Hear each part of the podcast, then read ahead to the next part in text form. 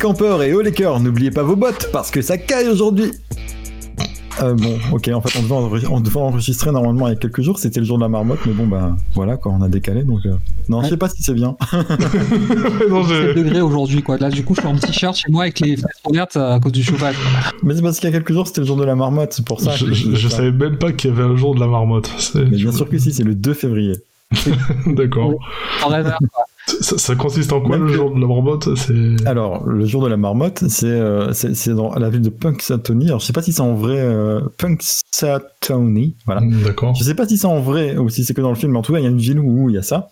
Il y a une marmotte qui vit dans un trou, il y a une porte, et euh, il y a un mec qui tape à la porte, il demande à la marmotte est-ce que l'hiver va encore durer ou pas? Et la marmotte lui répond, et puis là, le mec il fait bon, bah il a dit que l'hiver durerait encore trois semaines. Et c'est le principe, c'est une tradition. Et c'est une tradition bah, du coup qui a été popularisée par le film Un jour sans fin, que tout le monde a vu, forcément Mhm. parce qu'il y a Bill Murray dedans, donc euh, voilà. Ouais. Et, euh, et c'est devenu tellement populaire que dans euh, Animal Crossing, cette année, on a eu un jour de la marmotte où on pouvait avoir une figurine de Mister Resetti, qui est une marmotte, qui est une top en fait. Mais bon, c'est à peu près pareil. hein. On va dire que ça marche. D'accord. Pareil.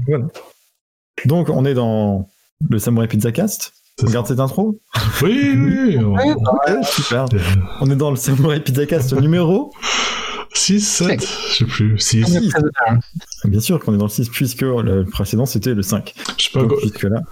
Alors, on n'est pas comptable, mais euh, on- je sais pas, j'ai- plus la notion du temps puisque je sors tout juste de la salle d'entraînement de l'esprit et du temps. Là, j'étais avec Sangoku et Vegeta.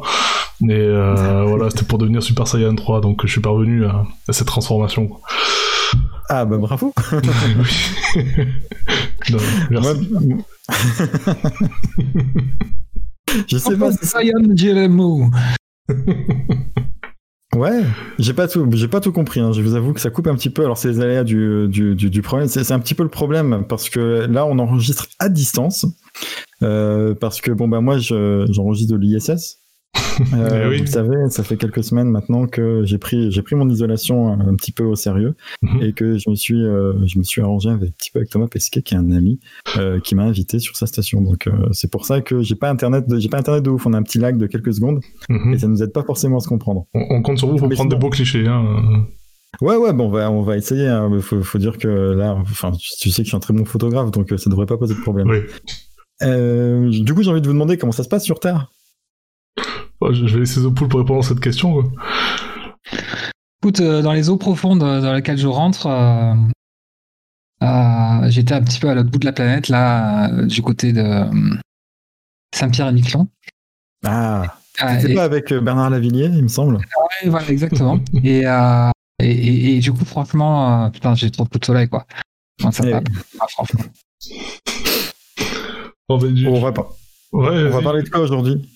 En fait, on parle de mythologie dans le jeu vidéo aujourd'hui. C'est ça le thème. C'est ça, on va parler de mythologie, de, de mythos, de jeux vidéo et autres. Surtout de mytho, ouais. C'est ça. Alors, ben, euh, du coup, c'est un sujet qui nous a été préparé aux petits oignons par The Poulpe, qui, je pense, tient quelque chose de, de, de, de complètement académique et euh, c'est- c'est c'est un cours magistral que tu vas nous faire sur le, les, les jeux mythologiques. C'est ça Ouais, ouais. Enfin, euh, surtout un cours chronologique, on va dire. Après, effectivement, je c'est c'est pas c'est pas trop mal au début. Ça commence à se tasser au milieu et puis après, je compte sur vous sur la fin en fait. Euh, Il y a un plot twist à la fin. euh, oui, il y a un plot twist. Effectivement, il y a une, petite une petite surprise, une petite question que vous allez devoir répondre. Ah. C'est un petit peu ta spécialité puisque tu es consultant pour euh, M. Night Shyamalan et, euh, et euh, Christopher Nolan, il me semble.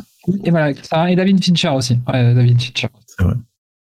Mais euh, là, tu n'étais pas en forme sur les siens, quelquefois. Non, non, non, effectivement. ouais. Euh, donc euh, voilà, du coup, j'ai fait mes recherches en tant que spécialiste euh, de la mythocritique. Euh, et du coup, Excusez-moi. euh, Ah oui, très bien. Je te laisse reprendre. et du coup, à votre avis, de quand date le premier jeu euh, Alors, je dirais 1983, comme ça, complètement au pif. Le premier jeu de mythologie grec La mythologie, mythologie grecque, oui, parce que c'est ça qu'on n'a pas précisé aussi, c'est mythologie Oui, grecque. vrai. Ouais. On va pas parler folklore, de, ni de mythe nordique, ni quoi que ce soit. On va parler de mythologie grecque, qui est la seule mythologie qui compte, en fait, hein, finalement. Mhm. On est bien d'accord que le reste, c'est- moins important. Euh, Donc, moi, moi, je dirais 1983. 83. Euh... pff, Ouais, j'aurais peut-être dit au 88, chose comme ça. Vous savez pourquoi je dis ça Parce que je suis né en 82. Donc, je pense qu'ils n'avaient pas pensé à faire des jeux euh, sur les dieux grecs avant ma naissance. D'accord. Eh, Figure-toi qu'ils avaient quand même, malgré tout, euh, un an d'avance. Ah, Et oui, le premier jeu, si je l'écorche pas, c'est euh, Ulysses and the Golden Fleet, euh, qui est sorti en 1981 par euh, Sierra, Sierra Online, Oh, merci. Ouais, qui a d'ailleurs, euh, c'est beaucoup souvent inspiré de, de la mythologie grecque pour fa- fabriquer ces jeux.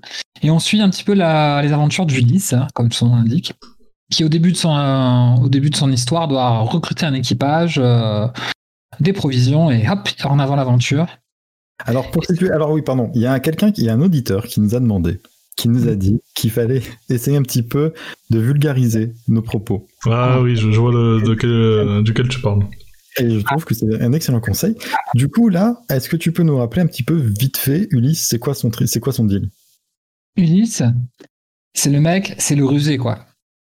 Ouais, Il te vend, de, comment on dit l'expression, de la glace à un esquimau, quoi. d'accord. En, gros, en- en- en gros, Ulysse, en fait, il y a, il y a deux périodes euh, qui euh, ont été, on va dire, euh, euh, dont la- le mythe principal a été mis en place par Homère. En fait, il y a la, la période euh, de l'Iliade et de l'Odyssée. L'Iliade, du coup, c'est euh, quand ce putain de Paris a chopé Hélène, euh, qui Ah était mariée à un roi euh, copain d'Ulysse. bah, du coup, les Grecs, ils se sont dit, allez, on va, on va monter une armada. Et on va leur, euh, on va, on va essayer de leur fesser. Sauf que ça a pris des années, des années, des années. Bon, à la fin, ils finissent quand même par, euh, par s'en sortir et, et après un petit beau massacre avec le beau cheval de Troie. Euh, je suis la version accélérée. hein. Euh, J'aime beaucoup quand ta, ta façon de vulgariser, on a l'impression que c'est un, un prof de français qui, essaye de choper une classe de 4ème C, tu sais, de les intéresser à un truc qui les intéresse pas du tout. tu sais, qui essaye de, de classer, de, de caser des petits mots comme ça, des petits trucs, euh, histoire de, eh, on va, oh, je vais, tu voir, je vais te parler euh, de, de, de mec à mec. Enfin, je sais pas. Vas-y, Donc euh, du coup, pour revenir, du coup, euh, c'est un peu grâce à Ulysse euh, que la situation s'est débloquée au bout de 10 ans et euh, et en fait, du coup, pour le punir un petit peu de par buter des Troyens, euh, du coup, euh, il se fait maudire et il met 20 ans pour retrouver son logis à Ithaque. Et euh, c'est un petit peu euh, ce que raconte un peu le jeu en fait. Donc euh, Ulysse and the Golden Fleet, et donc c'est plutôt l'Odyssée d'Ulysse euh, à travers les cieux, l'espace et le temps euh, qui est raconté. Donc là, en fait, c'est un jeu où euh, d'aventure textu- plus ou moins textuelle avec quelques images. euh, j'ai j'ai regardé des vidéos, mais c'est c'est juste un- dur à supporter. Ah ouais? Et euh, euh, bah, c'est vieux, voilà, c'est c'est les premiers jeux, donc il y a du texte, il n'y a pas de son, quasiment pas de son. Et euh, par contre, ce qui est intéressant, c'est qu'il y a vraiment toutes les prémices de l'aventure, c'est-à-dire que on, on explore, on bute des monstres mythologiques, on essaie de résoudre des énigmes. Donc on a, on a un vrai jeu d'aventure euh, pur et dur. D'accord. Donc ça, c'était petit pour l'introduction. Alors maintenant, ma question, c'est si je vous disais euh, dans les années 80, donc euh, plus particulièrement euh, sur NES, un jeu euh, plus ou moins inspiré de la mythologie grecque, vous me direz? Chevalier de Zodiac, euh, peut-être? Ouais, pas mal. Et Ouais. toi, et toi, Ultrachini Qui dit Carus Eh oui, Kid Icarus. Mm. Alors, autant balayer de suite euh, les chevaliers de Zodiac, euh, Oui. puisqu'ils s'inspirent de différentes mythologies, mais effectivement, on peut le ranger dans cette catégorie euh, qui euh, s'inspire de la mythologie grecque. Mais le jeu auquel tout le monde pense, en tout cas, moi, le premier auquel j'ai pensé, c'est bien Kid Icarus. Mhm. Et Alors, entre Kid Icarus et Athéna. ouais, ah, bravo, bravo. Je ne connaissais pas du tout, ouais, bravo. Mais alors, justement, moi, j'avais, parce que tu, balayes vite euh, Senseiya, et- etc. Euh, j'avais l'impression, moi, en tout cas. Après, je sais pas. euh, bon, je, je je me pose, je me pose un peu en autorité sur la question parce que voilà, je pense que personne ne sait. Mais euh, j'avais un peu l'impression que euh, ces jeux, Athéna, Kid Icarus, etc. Il y a toute une vague de jeux euh, qui ont peut-être été lancés par justement la popularité de, de Senseiya parce que Senseiya c'est janvier 86 et tous ces jeux ont suivi dans l'année en fait. Alors pas tout à fait parce que ouais enfin moi j'aurais plutôt un, une espèce de, de, confluence temporelle où en fait ils sont tous oui. décidés à, à, créer des jeux autour de la mythologie grecque. Et il y a eu un sacré wagon effectivement c'est un peu la première période historique que je voulais balayer. Et euh, on, on, les a tous à plus ou moins retrouvés sur NES ou en tout cas jusqu'à la Mega Drive. Et effectivement le premier dont je voulais parler c'est bien sûr Kid Icarus. Et qui était un mélange un peu des jeux de l'époque hein, euh, que ce soit Mario ou, ou Metroid. euh, alors j'en ai un bon souvenir malgré tout, mais je me souviens pas d'être allé très loin. Je sais pas ce que vous avez fait vous dans, à l'époque. Alors moi j'ai pas joué à l'époque, j'ai rejoué, euh, je crois c'était sur la console virtuelle de, je sais plus si c'est sur la Wii ou si ou éventuellement sur la Switch dans les jeux, euh, peut-être dans les jeux de la Switch, tu sais les jeux de, du Switch Online, là, je suis pas sûr. Mm -hmm. euh, je sais que j'ai joué il y, a, il y, a, pas très pas très longtemps, genre il y a un an ou un truc comme ça. Et euh, effectivement, je suis pas allé très loin parce que bah, parce que comme tous les jeux de cette époque, c'est assez frustrant, c'est assez euh, c'est assez difficile et euh, tu tu comprends pas forcément tout. Enfin, si je crois qu'il est celui-là est assez clair. Tu tu as des ennemis, tu les, tu leur tires des flèches et puis euh, c'est à, peu, près tout ce qui tout ce qui se passe.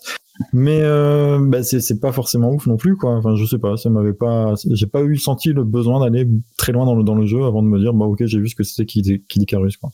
Mais là, une particularité du jeu que j'ai découverte justement, que, qui m'était méconnue, mais peut-être certains de nos auditeurs et auditrices le savaient déjà, euh, c'est que le jeu a plusieurs fins.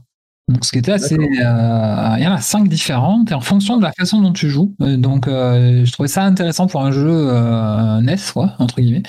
Ouais, moi, déjà, je, je, trouve ça super intéressant que le jeu avait une fin. Pour moi, c'était un jeu qui était. Oui. Voilà. Pour moi, ça, ça, faisait partie de ces jeux un petit peu comme Donkey Kong où, euh, une fois que tu as fini, bah, tu recommences, c'est un petit peu plus rapide. quoi.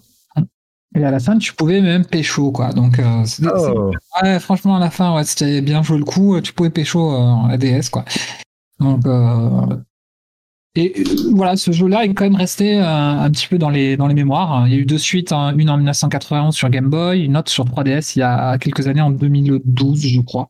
Ouais, J'avais joué sur Game Boy, moi, celui-ci. Bon, pareil, je l'ai un peu tâté, je suis pas allé au bout du truc, mais j'avais un peu joué sur Game Boy.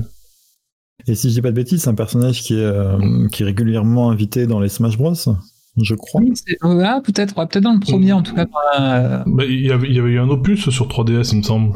Oui, voilà, c'est ça, je... mm. Uprising sur, sur 3DS, ouais, ouais, effectivement. Il avait l'air un petit peu de changer un petit peu la, le gameplay, euh, l'univers, etc. Mm. Même si c'est basé sur euh, toujours le, le, personnage central de Kid Icarus et euh, le même univers. En 86, c'est un peu le ouais, l'âge d'or en fait de, de, la mythologie grecque dans le jeu vidéo avec trois jeux beat'em up. Est-ce que tu connaissiez Moi, pour le coup, j'en connaissais qu'un sur les trois. Euh, Phelios. Euh, il y avait aussi euh, Nightmare. Et le dernier, c'était Legendary Wing. Les noms ne me parlent pas du tout. Je connaissais Phelios de nom, mais. Ouais, voilà, moi, je, voilà, pareil, je connaissais plus ou moins Phelios de nom. Et euh, voilà, du coup, c'est pareil, c'est très inspiré, librement inspiré, je dirais, de, de la mythologie grecque. Euh, soit en jouant un personnage qui est euh, un avatar divin, soit au contraire un petit héros grec le, le, jeu que je trouve intéressant, qui fait un petit peu la transition, c'est en 88, c'est The Battle of Olympus. Et euh, ça a souvent été euh, comparé à deux autres euh, chefs-d'œuvre, on va dire, de la NES, euh, que sont euh, Zelda 2 et Faxanadu. Est-ce que vous avez fait l'un de ces trois jeux? Zelda, ouais. Ouais, pareil, Zelda, ouais. Alors, je suis pas mal intéressé à ce Battle of Olympus parce que j'étais un grand fan de Zelda 2, même si j'ai jamais arrivé au bout. C'est le seul d'ailleurs que j'ai pas terminé. Et euh, avec Majora's Mask. Et sinon, par contre, j'avais euh, joué beaucoup à Faxanadu qui était pour le, le Dark Souls de l'époque, quoi. Mmh. Genre, limite injouable. Et en fait, en regardant un petit peu ce Battle of Olympus, ils se sont dit, mais en fait, je fais un copier-coller de Zelda. Euh, pour le coup, on, on, regardez les vidéos. Voilà, vous tapez Battle of Olympus, vous mettez euh, gameplay, ou, etc. Ah, c'est incroyable. C'est, on dirait Zelda. D'accord. Et donc, on, on joue à, en fait, un Orphée, en fait, qui essaie de sauver euh, sa femme Hélène, euh, non pardon, euh, euh, Hélène. Donc bon, en fait, en gros, ils font un mélange de plein, plein de trucs grecs, mais qui n'ont aucun, rapport avec le mythe originel. Et c'est un jeu assez sympathique, connu pour sa musique. Eurydice oui, normalement c'est Eurydice, mais dans le jeu c'est Hélène. Ah d'accord, oui, ok. Ouais, voilà. C'est, je commence à être calé sur la mythologie. Euh. donc voilà, donc souvent en fait voilà dans, dans cette première vague un peu de, de jeux basés sur l'univers mythologique, c'est plutôt des univers qui s'inspirent, qui reprennent certains des éléments et euh, qui dépeignent un petit peu un, fond pour euh, qui sont prétextes au jeu en fait. Donc on a vraiment deux types de jeux, plateforme ou action aventure, on va dire, et euh, et shoot them up. Le jeu pour moi fait un petit peu la transition et c'est un jeu dont le premier numéro je l'ai soudé à l'époque, c'est Populous 2. Trial ouais. Ouais, le 2. Ouais, effectivement le premier c'est très on incarne un dieu euh, de base, on va dire, on sait, euh, sans, sans véritable référence mythologique. Dans le deuxième, c'est carrément la mythologie grecque qui est à l'honneur.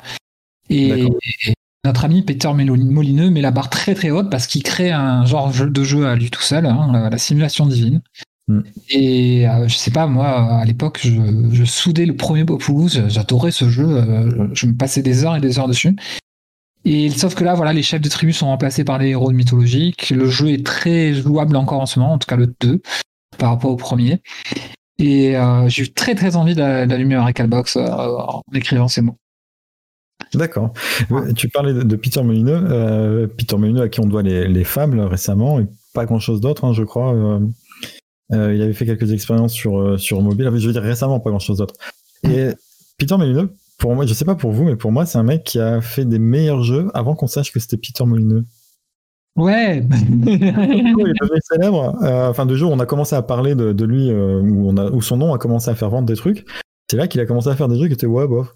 Alors qu'à l'époque, euh, ben, chez Bullfrog, il faisait des, faisait des trucs absolument incroyables. Sur, enfin, il inventait effectivement des, des, des genres de jeux. C'était assez impressionnant.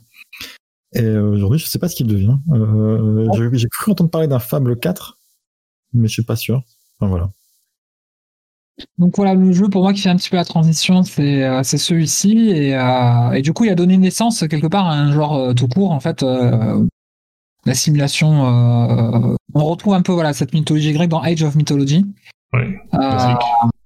Un classique, ouais, voilà, une espèce de, de pot pourri de toutes les mythologies, mais pour le coup, il y a une, une vraie peinture de chaque, chaque ambiance il y a aussi euh, celui-là, je le connaissais pas. Euh, pourtant, je pense que c'est. Euh, je connaissais César en fait. César. C'était le maître de l'Olympe, Zeus. Là, du mmh. coup, c'est plus un jeu de construction de cité, etc. Donc, c'est c'était pareil, un jeu de gestion pure et dure, comme ça a aimé dans les années 2000. parallèlement à ça, il y a eu, on va dire, le très beau Hercule de Disney. Oui, là, t'es passé très très vite. T'es allé très très vite, très très loin. Ah, on est passé en années 90-2000 là. Voilà. Ah ouais, ouais. la deuxième période, ouais. J'ai oublié de le dire, effectivement. On est passé directement à deuxième période. pour moi, il y a une demi-période entre parce qu'il bah, y a eu la période japonaise, du coup, avec les Athéna, Kidikarus, etc. Et pour moi, cette période populeuse, j'ai l'impression que c'était des... où la mythologie, ça s'adressait principalement aux geeks quand même. Tu vois, c'était pas des jeux d'action, c'était pas des, enfin, ce qu'on avait en tout cas à l'Ouest, hein, genre Populous, etc. C'était plus des jeux pour des gens qui aimaient la mythologie, en fait. Hmm. Tu vois, c'était pas c'est pour moi, voilà, du coup, Populous, euh, c'est un peu comme un jeu avant-gardiste en fait.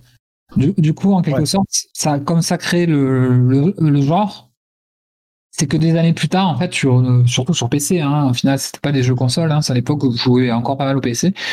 Euh, ça crée tout un système des jeux, voilà, de gestion, des jeux les RTS, etc. Euh, et, et, du coup, en fait, il n'y a pas eu véritablement euh, de type de jeu ou euh, d'inspiration de l'univers euh, de la mythologie grecque entre les deux. C'est-à-dire que dès que Populous Age of Myth, euh, Trials, ah bref, le 2 quoi, est sorti. Du coup, il n'y a pas eu grand-chose jusqu'à, on va dire, ces jeux-là, en fait, ces jeux de gestion-là, qui ont popularisé véritablement la mythologie tout court, en fait. Hmm. Il y a quand même, là par contre c'est impardonnable, il y a deux jeux que tu as laissé passer. Euh, qui sont Golden Axe. Alors c'est pas un jeu sur la mythologie, mais c'est c'est un jeu qui est quand même inspiré un petit peu, même si, enfin, c'est un univers médiéval, médiéval fantastique, mais c'est quand même très inspiré de, de, la mythologie. Euh... pour Golden Axe, je suis pas tout à fait d'accord avec toi. Sur, peut-être pas, peut-être pour les suivants, bah, tu as plus raison, mais j'ai tellement soudé le premier, je le connais tellement bien. Ouais. Euh, euh, que je pense qu'effectivement c'est plutôt un pot pourri euh, médiéval fantastique euh, avec euh, effectivement des références, notamment dans les armures des ennemis, euh, oui, euh, à des casques qui peuvent dater de la période euh, grecque. Autant, euh, autant je trouve que le jeu Ouais. est pur médiéval fantastique, quoi. C'est-à-dire, euh, Ok. ouais, voilà. Enfin, c'est pour euh, ça que j'ai pas for- forcément pensé, mais euh, Ok, ça va. Non, j'a- j'admets, j'admets mon erreur. Et, et Altered Beast? Altered Beast, j'y allais y venir parce que c'est un, effectivement, effectivement, Altered Beast, ouais, effectivement, il est mentionné souvent dans les, dans les jeux s'inspirant de la mythologie grecque. Et, euh, et pareil, c'est un jeu qui euh, utilise plutôt les codes, les représentations que véritablement euh, la quête de la divinité, remarque. C'est vrai que c'est assez intéressant de ce point de vue-là. ouais. Hmm. Je- Et Là, du coup, on est sur des ouais. vais, je vais continuer justement, mais là, là, du coup, on va aller dans la, dans la partie un petit peu dure, on va dire, de, de la souffrance, on va dire. On est plus du côté d'Hadès, là. Euh, avec trois jeux, dont un s'en sort un peu euh, la tête de l'eau, euh, inspiré de séries télévisuelles des années 90. euh. Euh, c'est c'est le meilleur, celui-là Celui qui s'est qui s'est inspiré des séries télé? Bah, Il y en a eu deux, en fait. Euh, deux avec le, le même personnage et un autre qui est, je crois, le, le débrichieux de l'époque, quoi. Allez.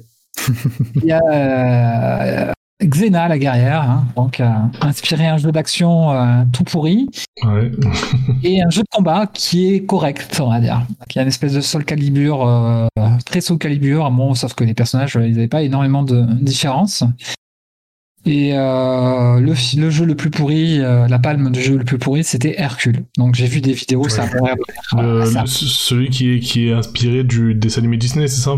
Non, non, non, celui-là il est Ah. bien. C'est- celui qui a inspiré de la série télé Hercule. Ah, d'accord, oui, euh, j'avais un doute. Quand je, quand, quand vrai je que- parlais de, de Xena, je me suis dit, merde, est-ce qu'il parle de. Excusez-moi. C'est vrai qu'il y avait une période comme ça où à la télé, on avait ces, ce- ces deux séries là qui étaient. euh, C'était notre ami David Boreanaz de mémoire, c'était ça? Peut-être. l'acteur. Non, non, non, non, non, c'était pas David. Dans Hercule, peut-être qu'il a participé, euh, il a commis un crime en partie par la série. Même Ah. si je regardais à l'époque. hein. Ouais, non, je, je me suis remis pas sur David Boreanaz, c'était ouais, Angel dans Buffy. Euh, donc effectivement, c'est pas lui. Ouais, Hercule, c'était un petit peu avant, je crois encore. Non? Et, et, et le jeu est une purge, mais je pense que ça vaut le coup de, de, de voir des vidéos parce que ça mourir de rire, quoi. Ça mourir de rire.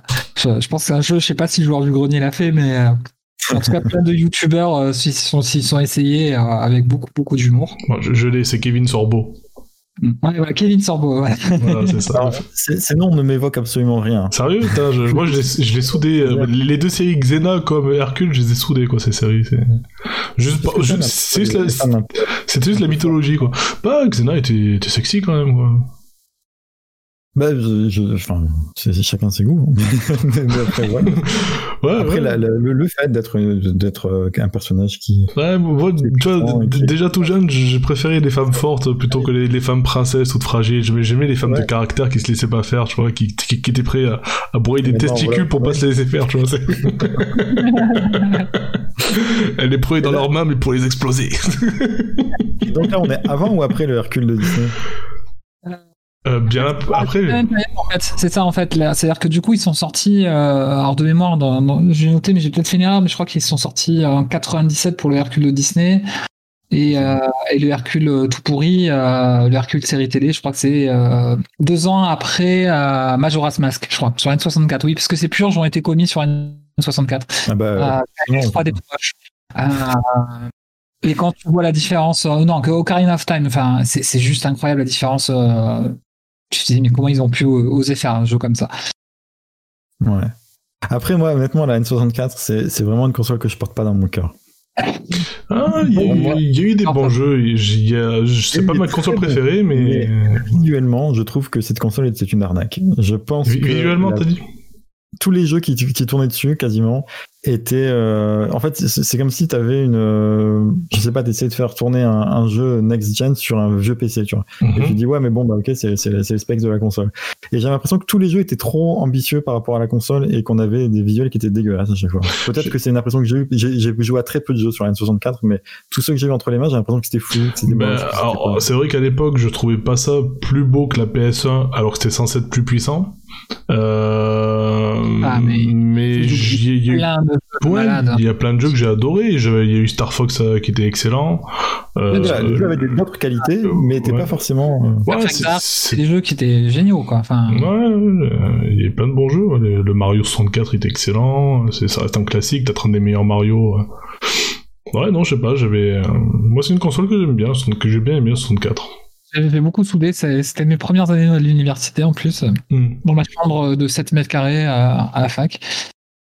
Après, c'est peut-être aussi parce que j'étais un fanboy, un fanboy Sony et que du coup. euh, Alors, j'étais aussi fanboy Sony à fond à cette période-là, mais la 64, c'était peut-être ouais, la seule console que j'ai bien aimé en dehors de la PS1 et de la PS2. Enfin, la Dreamcast, par exemple, j'ai pas des masses aimé, alors que je Ah trouve ça plus joli euh, graphiquement que les autres consoles de l'époque, mais euh, moi, à part Crazy Taxi qui était un peu fun, euh, ou Soul Calibur 2 qui m'a fait un peu rager, ouais, qu'il soit pas... Très bon jeu, ne serait-ce que le. Ouais, il y, a eu des bons jeux, mais ouais, Ah. je... Comment il s'appelle ce jeu? Celui- Euh, Shenmue.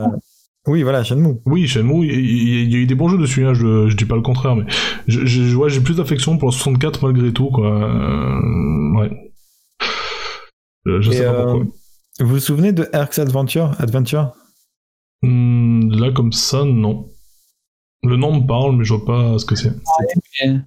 C'est un des jeux qui, a- qui avait failli me, faire, me motiver. euh, Enfin, j'avais failli l'acheter en fait. Et puis, j'ai jamais acheté parce que de- à chaque fois, je, me, je trouvais un jeu qui était mieux. Et à l'époque, j'avais un budget qui était un peu plus limité qu'aujourd'hui.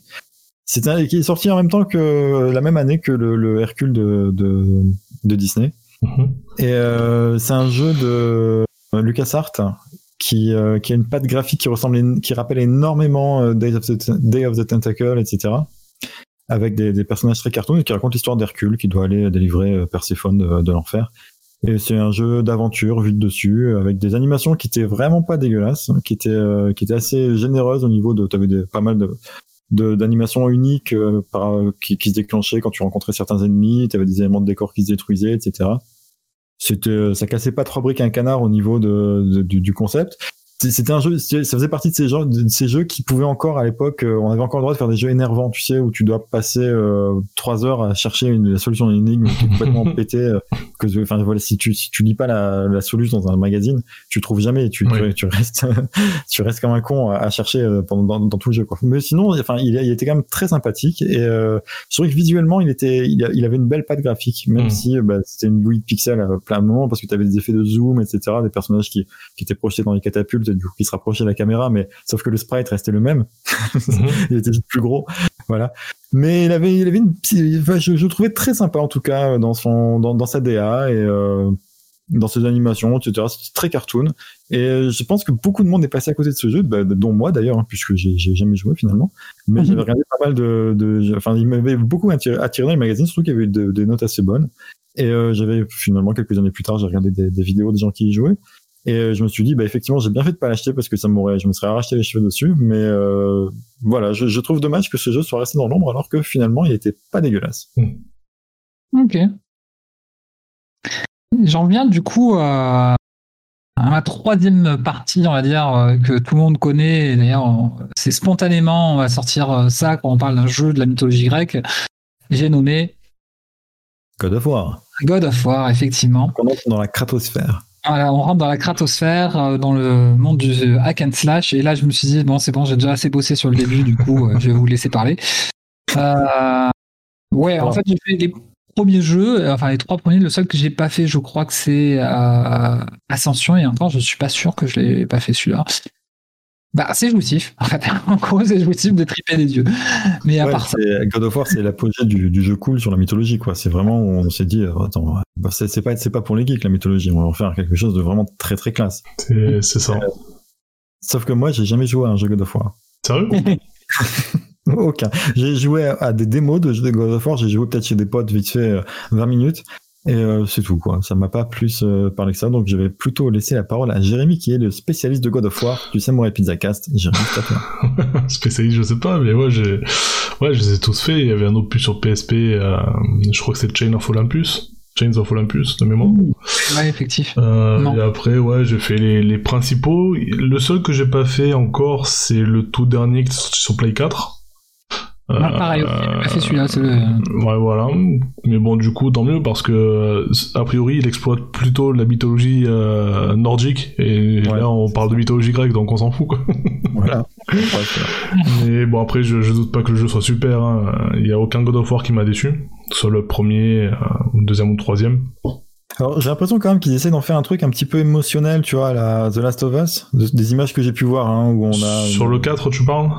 Ouais, sur, sur Hmm. le dernier, là. Sur tous, en fait. Euh, Ah, dans Kratos, son histoire, euh, bah, c'est c'est une vraie tragédie. Hein. Justement, on est dans, dans, dans la mythologie grecque, mais dans, dans tous les sens, quoi. Enfin, dans, un petit peu les tarons du, du game de la tragédie. C'est ça, c'est ça, voilà, tu as, tu as- as- tous les specs, quoi. Tu as, tu as- tu as les, tu as les démons, enfin, tu as les, les dieux, tu as les titans, tu as les demi-dieux, euh, tu as, tout ce qu'il faut, et donc tu as le héros avec son histoire tragique euh, de femmes et d'enfants qui se font tuer, euh, et Kratos qui est vénère et qui veut se venger, quoi. Et, Ah, il euh, essaie même pas, parce que du coup, je connais même pas l'histoire. Il essaye même pas d'aller genre les chercher en enfer, un truc comme ça. Il veut juste se venger. euh, oui, après c'est c'est- c'est foutu, hein, et donc oui, Non, oui. et- c'est qu'il y a jurisprudence, hein. Il peut faire ça. Il pouvait, à l'époque, il savait enfin, se faisait, quoi. Ouais, mais je, je- alors j'ai plus le scénar du 1 en tête, peut-être qu'il essaye de les ressusciter ou de les ramener, je sais plus, mais grosso merdo, bon, euh, premier peut-être, euh, il me semble, ça me parle aussi. Après, ça fait tellement longtemps que j'ai pas fait le premier. la, la tragédie de l'histoire, c'est que, ben, de mémoire, hein, si je dis pas de bêtises, il y arrive pas, enfin oui, il défonce tous les dieux qu'il rencontre, mais ça s'arrête là, quoi. Et, euh, mais ouais, non, c'est euh, ouais, c'est un super jeu, quoi, dans, dans ses mécaniques de gameplay, dans la rejouabilité, parce qu'après, du coup, tu peux recommencer à chaque fois les, les jeux euh, avec euh, une difficulté euh, que tu débloques qui est supérieure, en gardant tes, euh, tes, tes armements, etc. Non, c'est... comme tu l'as dit, c'est- c'est un classique quoi du, du genre. Et il y a tout, tout ce qu'il faut, enfin, autant pour les gamers le côté voilà gameplay qui, qui est fun, et pour les fans de mythologie, il y a tout ce qu'il faut. Donc euh, tout, tout, voilà, tous les publics sont contentés quoi dans dans un jeu God of War. Et en plus la narration est top. euh, Enfin, le- les, les seuls euh, défauts à la limite que je trouverais à God of War, mais c'est c'est un peu, on va dire, euh, quelque chose qui est récurrent dans, dans, ce, dans ce genre de jeu, c'est euh, tu as souvent des énigmes pour te voilà pour débloquer une porte, un pont, ce genre de choses. Et en général, c'est des, des énigmes qui se ressemblent euh, toutes à peu près dans, dans, dans l'ensemble et qui sont pas très compliquées. Euh, bon après, bon, pas ralentir le. Ouais, voilà, c'est ça. Bon, après, moi, c'est des trucs qui m'ont jamais dérangé, mais c'est vrai que parfois, t'as une ou deux énigmes dans le... quand tu en fais un, euh, qui sont un peu chiantes parce que tu dis, bon, ouais, ça coupe un peu le rythme, c'est un peu dommage, quoi, ça casse un peu le rythme. Mais, euh, mais bon, dans l'ensemble, ça, ça gêne pas plus que ça, c'est. Et vu qu'elles sont assez simples de manière générale, et bon, tu joues pas un God of War euh, pour faire des énigmes, tu es là pour, c'est un défouloir, quoi, hein. tu, tu es là pour arracher des, des membres, de, décapiter Mhm. des monstres, enfin, voilà, c'est, tu veux voir de l'hémoglobine. Donc, C'était euh, euh, Electronic Arts, je crois, qui avait essayé un petit peu de, de- de marcher sur les plates-bandes de God of War en sortant un jeu qui était euh, visuellement complètement dégueulasse, là, avec des. euh, euh, qui était euh, Dante's Inferno, je crois. Ah, Ça, me- ça me parle. Ça me parle. J'ai pas mis la main dessus, mais je, je crois que je vois presque ce que c'est. Pareil, la DA m'a dégoûté. Hmm. c'était moche, c'était extrêmement laid ce jeu. Après, bon, c'était c'était voulu, c'était. euh, Oui. Je pense que l'idée c'était de faire quelque chose de, de, de repoussant pour se dire, bah, écoute les gars, euh, on y va, on y va à fond. Vas-y, il va falloir que tu t'enfonces dans les dans, dans les enfers. Mais euh, c'était tellement laid que non, j'ai jamais mis la main là-dessus. Pourtant, Mm. je l'ai en plus. Je crois que je l'ai sur le sur le Game Pass. Et euh, plusieurs fois j'ai eu l'occasion d'y jouer, mais j'ai pas, ça, ça m'a pas, ça m'a pas tenté plus que ça. D'accord. Ok. Pour l'anecdote. Pour revenir un peu euh, ce que tu disais, Jérém, sur euh, le côté rejouabilité, effectivement, il y a un petit peu la, la volonté de, de marquer le plus gros combo d'affilée possible. Donc, euh, il y a une espèce, Beat'em up, quoi, un beat'em il y a un côté de d'espèce de su- surpasser en permanence. Et du coup, c'est un peu le thème du jeu, c'est-à-dire que tu surpasses les yeux, donc. euh, et il y a le sentiment de puissance, quoi. Enfin, franchement, euh, c'est God of War, je crois que voilà, c'est euh, c'est peut-être une des premières fois que tu ressens euh, arme à la main un sentiment de puissance, quoi. de Mm. toute puissance, parce que tu fracasses des ennemis, des ennemis en permanence. Alors, excusez-moi. Vas-y, je te laisse aller au bout. Vas-y. Et pour finir un petit peu, enfin dans cette vague, il y a eu aussi euh, Titan Quest. Je sais pas si vous aviez entendu parler, mais ça avait Ouais, l'air super joli là, quand j'ai vu quelques vidéos. Euh, pareil, c'est un petit peu un, de hack and slash aussi. Mhm. Donc c'était un petit peu la mode euh, voilà, dans les, les années 2000 à 2010. jusqu'à la période récente hein, qui commence avec euh, pas mal de nos ramène nos jeux. Ouais. J'ai une petite en parenthèse, euh, une petite aparté pour parler un petit peu de d'autres questionnements que j'ai eu au- en préparant cette mise au point. Mhm. Euh, bon, on peut pas s'empêcher de parler de quand même du jeu sur la mythologie grecque. Le jeu. Le jeu, voilà. Le jeu où j'ai malheureusement joué que 10 heures. Donc euh, j'aurais aimé en parler énormément, euh, c'est, mais c'est le jeu. Franchement, je, je me suis toujours dit, bah, il faut que je vraiment je rallume la console, euh, que j'aille euh, installer les 75 gigas du jeu et, et que je m'y mette vraiment. Mais il y a Ah, Death on, Stranding, on parle pas. de- Pardon? Ouais. mais il y a Death Stranding en ce moment, il y a plein d'autres jeux. Mais j'aimerais bien m'y remettre vraiment. On parle du de bah, Je sais Bah. pas du coup. Ouais. Assassin's Creed. Ah, bah oui, oui. Ah Ouais, oui, d'accord. Oh non, oh là là. J'étais loin. J'étais pas du tout moi. Moi non plus. Oui, parce que les autres, on va en parler dans les ramènes nos jeux. Donc, euh, Oui, Oui. d'accord. Oui, mais bon, du coup, tu c'est- as t'as- dit le jeu. Je me attendais à ce que tu parles d'un jeu bien. Non, ce qui est très. Enfin, moi, je le trouve bien. Enfin, le peu que j'ai essayé. Ouais. Après, moi, ce que je trouve euh, très intéressant, j'en discutais avec mon C'est prochain, c'est lequel C'est Sacré d'Odyssée Celui-ci qui euh, a une représentation, entre guillemets, de la vie des Grecs euh, de manière assez hallucinante. quoi, en fait, c'est. euh, Oui. Alors pour ce côté-là, c'est quelque chose qui manque effectivement dans, dans tous les jeux dont on a parlé jusque-là. C'est que à chaque fois, c'était euh, t'as trois ruines et un, un désert, un peu d'eau et hop, c'est la Grèce antique quoi. Alors que là, dans, dans, dans enfin peut-être pas God of War, je sais pas, mais mais dans les autres jeux qui, qui étaient un petit peu plus anciens, euh, souvent la Grèce euh, c'est c'est très pratique parce que c'est très facile à, à représenter dans un jeu vidéo. Il suffit de bah tu mets, euh, tu- en fait t'as l'impression que les bâtiments ont jamais été construits, euh, enfin ont jamais tenu euh, que, que ça a toujours été des ruines en fait de- Mm. depuis de- depuis toujours. Euh, ça se transforme très rapidement en ruine.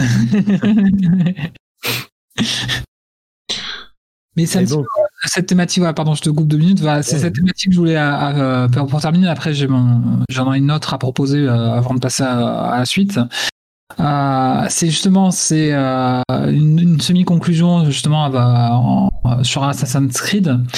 C'est que la- le 99% des jeux en fait qui s'inspirent de la mythologie grecque, c'est ce que tu viens de dire, s'en servent comme décor en fait principalement, en fait, Ouais. d'aventure, euh, euh, de thématiques, d'univers, mais euh, ne traite pas véritablement de ce qu'est la civilisation grecque euh, à, à proprement parler. Ils s'attardent véritablement sur la dimension divine de la mythologie en fait. Donc voilà, je, te, laisse continuer, pardon, je bah non, mais j'avais rien d'autre à rajouter. hein, ça me semble. On est d'accord. Euh, donc Assassin's ouais, Creed. euh, alors, ju- juste excusez-moi, je, je vais faire un petit erratum là par rapport à tout à l'heure sur God of War. euh, c'est ce que je voulais dire depuis, depuis 5 minutes, mais bon, je t'ai laissé parler. Ah. Euh, c'est en fait, ouais. Euh... Non, l'histoire de God of War 1, euh, pour être sur votre précis, c'est que God of euh, Kratos est un chef de guerre et en fait à un moment il est en train de perdre une bataille et il demande l'aide d'Arès donc il devient le un espèce de dieu de la guerre enfin il devient le dieu de la guerre concrètement euh, grâce à Arès qui lui transmet ses pouvoirs.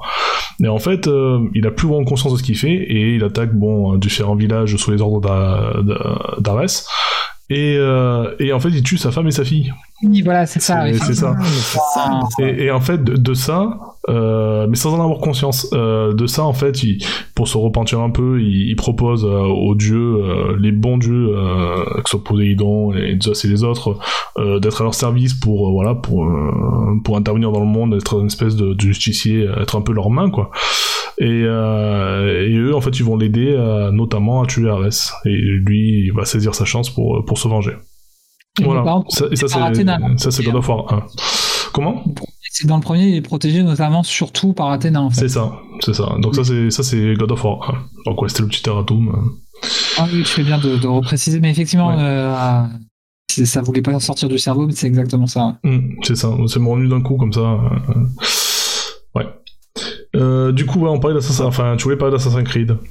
Euh, Ouais, hum Ouais, d'Odyssée, du coup, tu as, tu as joué un petit peu comme moi ou tu as Alors, joué un peu non, plus le- soudé, ou- Pas du tout dans l'Odyssée, j'ai pas du tout joué. J'ai joué aux autres, mais. euh, Ouais, pas on se retrouve en galère là. ouais, non, je suis désolé, je pourrais pas t'aider plus que ça, je vois ce que c'est. Mon frère m'en a beaucoup parlé, il a essayé de me le vendre plusieurs fois, de me dire putain, vas-y, euh, il est excellent. En fait, le, le, dé- le débat est un peu là parce que je suis, euh, j'étais un fan des premiers Assassin's Creed, c'est-à-dire le, le premier, le 2 et le 2 et demi, parce que euh, le troisième était pas vraiment un, un Assassin's Creed à part, c'était la suite du 2 dans l'histoire. Enfin, c'était avec le même personnage, alors que les autres assassins, le principe c'est que c'est des nouveaux assassins, des nouveaux assassins, des, des, nouveaux personnages. Donc là, dans le 2 et le 2 et demi, on était sur euh, Ezio Auditore.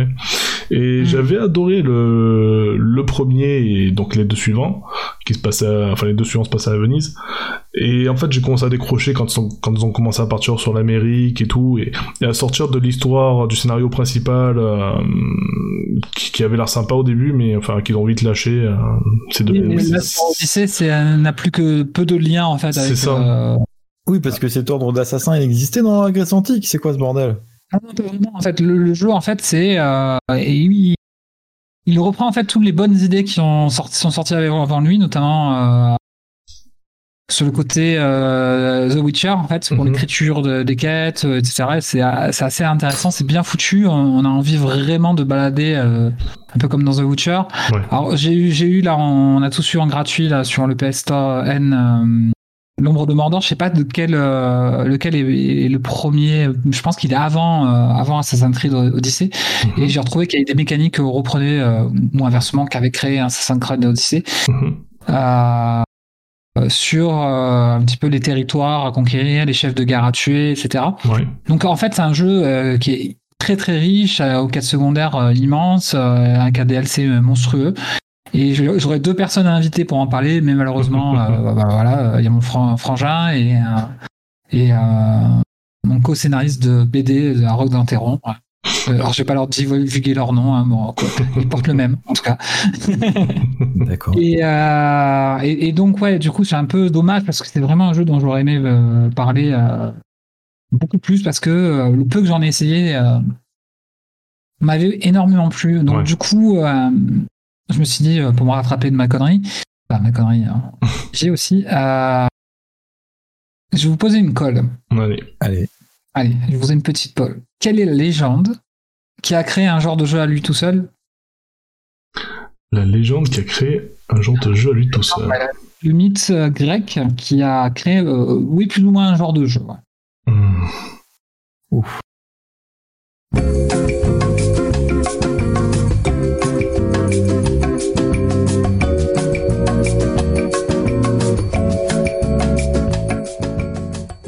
Je vous donne la, solution quand même, parce que là, je me, ça, fait quand même 2 ou 3 minutes qu'on galère.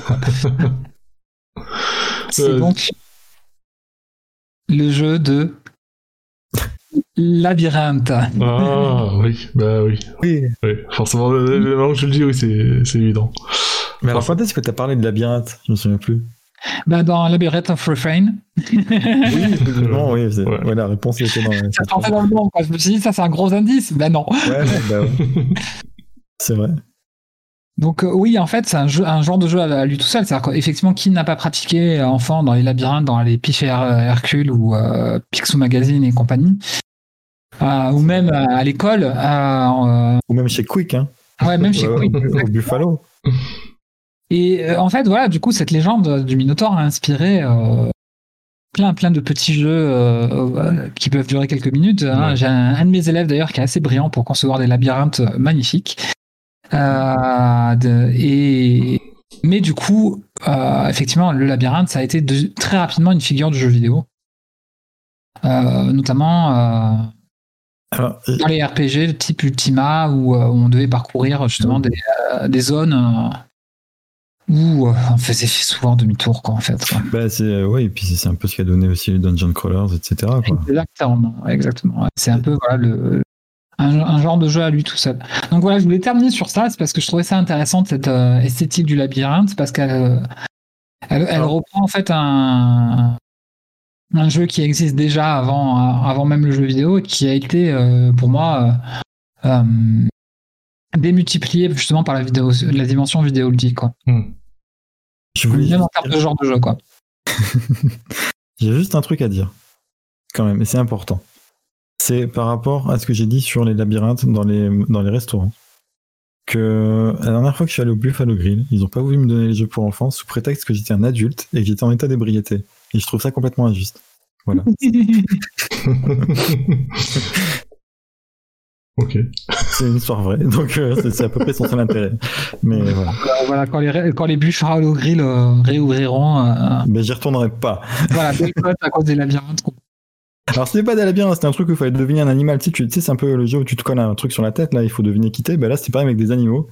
Et euh, moi, j'étais super chaud pour jouer à ça avec, mes, avec les gens qui étaient à, à table avec moi. Mhm. Et euh, la, en fait, ce qui m'a énervé, c'est que la serveuse m'a promis qu'elle allait me le ramener.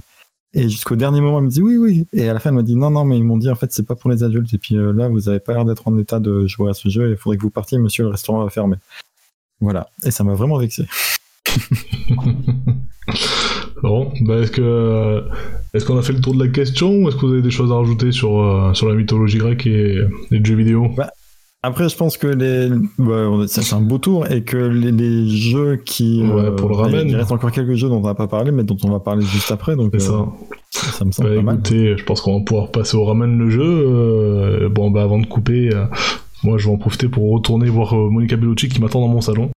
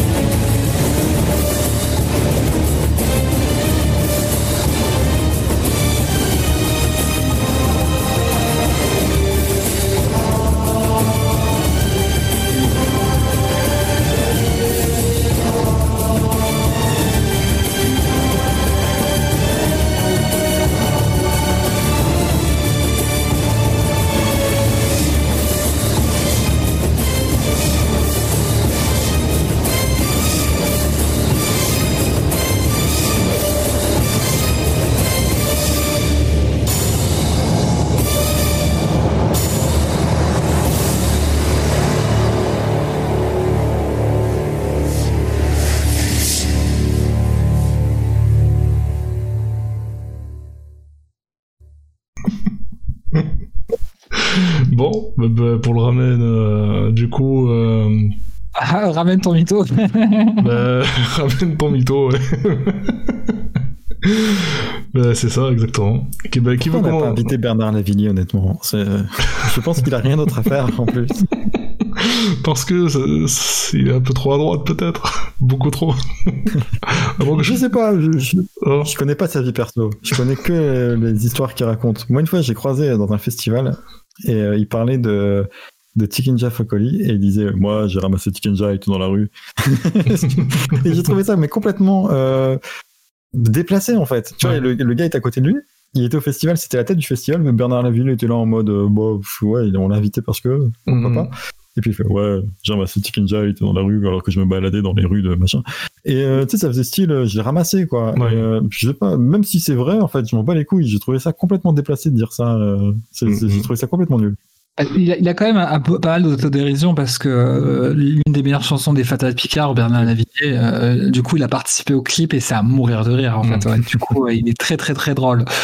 Mais euh, ouais, il y a peut-être un, un peu de suffisance euh, effectivement. Mais, ou est-ce que c'est un rôle qui se donne ou ou justement euh, ou pas Je Enfin, sais voilà. pas. Je, je c'est pense qu'on a beaucoup trop parlé de Bernard Lavillier dans ce podcast. J'en ai déjà parlé tout à l'heure avec Bernard Lavillier c'est mon nouveau Mathieu Kassovitz en fait. Ah, c'est le beau-frère. Bernard.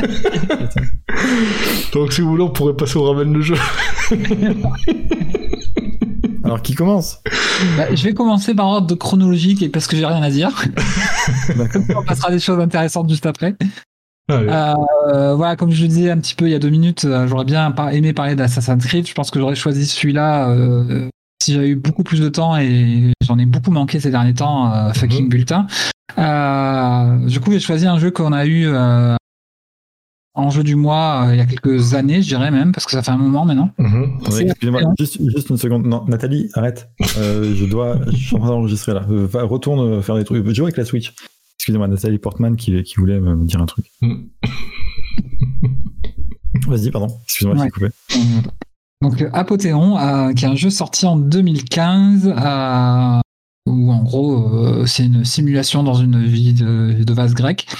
Euh, un jeu très très beau, euh, sous réserve qu'on adhère au principe euh, du jeu, hein, c'est-à-dire qu'effectivement voilà, euh, c'est ça rappelle vraiment ces poteries euh, d'époque. Et Ce qui est pas forcément ouf comme idée à la base. hein. non, non, mais je trouve qu'elle est C'est très bien. très bien fait. C'est très très bien fait. Et, et- et quelque part, j'ai trouvé que c'était un espèce de mix euh, assez bizarre, euh, comme s'il faisait un, un hommage à deux illustres aînés, euh, à ancêtres, que sont Battle of Olympus et God of War. Parce que quand même, le Battle of Olympus, euh, c'est un jeu où l'action RPG euh, et euh, Apothéon est un jeu, euh, un action RPG en 2D. Et en même temps, God of War, parce que quand même, le but du jeu, c'est quand même de détrucider du dieu grec. hein. Euh, Mhm. Et euh, en gros, là, je vous en fais qu'une petite mise en bouche parce que j'ai fait juste le tutoriel. Mais euh, Alors, attends, du coup, tu, tu veux pas parler d'un jeu auquel tu as joué pendant 12 heures pour parler plutôt d'un jeu auquel tu as fait un tuto? ouais, mais en gros, j'ai fait que plutôt dans Assassin's Creed aussi. Hein, donc, euh, sauf qu'il prend 10 heures, quoi. Ouais. Donc, euh, mais voilà, je trouvais ça intéressant de mettre un petit peu l'accent sur euh, sur cet un petit peu cet hybride, un peu ce- cet ovni en fait, parce que c'est un c'est un jeu très original en fait. Mhm. Euh, Oui, bah, il y a un parti pris qui est, qui est, qui est assez euh, couillu, en fait, hein, de se dire on va, on va faire ça dans une poterie. Moi, moi, ça m'a, ça m'a saoulé très vite, en fait, parce que ce, ce jeu était gratuit pendant un moment donné sur le PS Plus, il me semble. En tout cas, Ouais, j'ai- c'est ouais. Un jeu du mois dans le PS Plus, ouais. c'est un jeu qui m'avait énormément énervé, de par la taille de ses sauvegardes. ça a l'air très con comme ça. Mais genre, le jeu, il, il a, genre, je sais plus, il a une cinquantaine de slots de sauvegarde. Chacun fait 12 émos. Et euh, alors qu'il n'y a pas lieu en fait. Genre, même si les slots sont vides, ils prennent, ils prennent tous. Non, je sais plus. C'est pire que ça. Enfin, c'est un truc. Ça pèse une tonne. Ça prend énormément de place sur la console. Alors qu'en en fait, il n'y a pas lieu. C'est des sauvegardes vides. Mais ils ont réservé de la place pour les sauvegardes vides. Et ils en ont mis plein. Et ça ça m'avait énervé. C'est un détail. On s'en fout. hein, ça n'a rien à voir avec le jeu. Mais je m'étais dit, Hmm, un studio qui fait ça, doivent pas être très bons quand même. Hmm. Mais Voilà. euh, Ah, J'avais Ouais. prévu de, de parler, mais bon, j'aurais fait un peu du, de, la, de la paraphrase ou, euh, ou du copier-coller. Quoi. Donc, euh, au, final, voilà. dans une spéciale mytho, tu peux y aller. hein. Ouais, ouais, c'est- ouais, mais, ouais, ouais, effectivement. Mais, mais non, je- euh, plus tard, plus tard. euh, quand, quand, quand... J'allais j'allais chercher un mytho, mais j'arrive pas à mitonner, putain, merde. C'est pas grave. Et euh, voilà, non, du coup, c'est un jeu, je pense que si tu pousses un peu, euh, justement, euh, le tuto, il, il s'enrichit au fur et à mesure. Il faut juste vraiment adhérer un petit peu au gameplay qui est un peu lourd. Après, c'est assez fouillé. Je pense qu'il est ultra cohérent, en fait, comme jeu. Ouais, voilà. Donc, à faire, Alors, si les gens sont euh, contents. faire si vous l'avez eu justement dans le PS Plus, pas forcément l'acheter, mais Mhm. alors, si vous voyez les vidéos, vous dites ah ouais non ça a l'air trop bien, mais mais du coup à, à faire si vous l'avez eu euh, sur le PS Plus, ouais, par exemple, ça c'est super, euh, super Et truc. même la, la plupart des gens qui ont joué, enfin j'ai regardé un petit peu les avis vite fait pour voir, il y, a- il y a beaucoup de gens qui en sont très contents de ce jeu, qui ont vraiment passé un très bon moment en fait. Euh, a priori, il y a un aspect un peu Metroidvania C'est ça, c'est ça, ouais. qui marche bien. Euh, du coup, pour monsieur, monsieur A, Metroidvania, c'est un jeu dans lequel on progresse et on débloque des, genre des, des pouvoirs où notre personnage progresse et ça lui permet d'accéder à d'autres zones ou de découvrir des raccourcis vers d'autres zones. Et en gros, on fait plusieurs allers-retours dans le dans le dans les niveaux pour euh, et on débloque certains certaines parties de ces niveaux euh, au fur et à mesure que notre personnage évolue. C'est ça? J'ai bien résumé? Oui, Ouais. oui. je pense que. euh, moi, c'est un truc, d'ailleurs, je sais pas vous, moi, c'est un truc que conceptuellement, je trouve ça génial, le Metroidvania. Je trouve que Mhm. c'est un moyen de ben, de- d'apporter une narration, du coup, de, de- ça, ça peut servir, à- ça peut renforcer la narration, ça donne euh, de la profondeur au gameplay. Mais euh, dans la pratique, en tant que joueur, je trouve, je trouve pas ça, je trouve pas ça génial. En fait, j'aime pas le côté, euh, tu tournes en rond et tu dois épuiser les solutions possibles dans chaque pièce pour trouver, jusqu'à trouver la bonne, jusqu'à trouver, ah bah oui, en fait, il me fallait les bottes à, à ressort pour pouvoir passer euh, à cet endroit-là c'est c'est pas un truc qui me, qui me plaît particulièrement, mais par contre, sur l'idée, je trouve ça très très bien.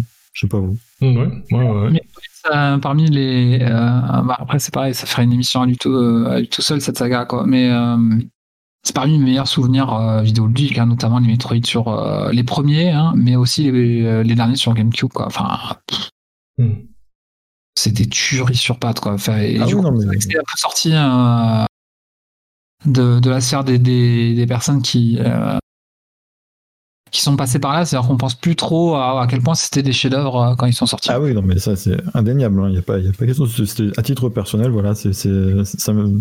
Ça me parle pas plus que ça, mais c'est vrai que c'est, la plupart, enfin, quand c'est bien fait, Metroidvania, c'est, c'est, c'est, euh, c'est assez impressionnant. Mm.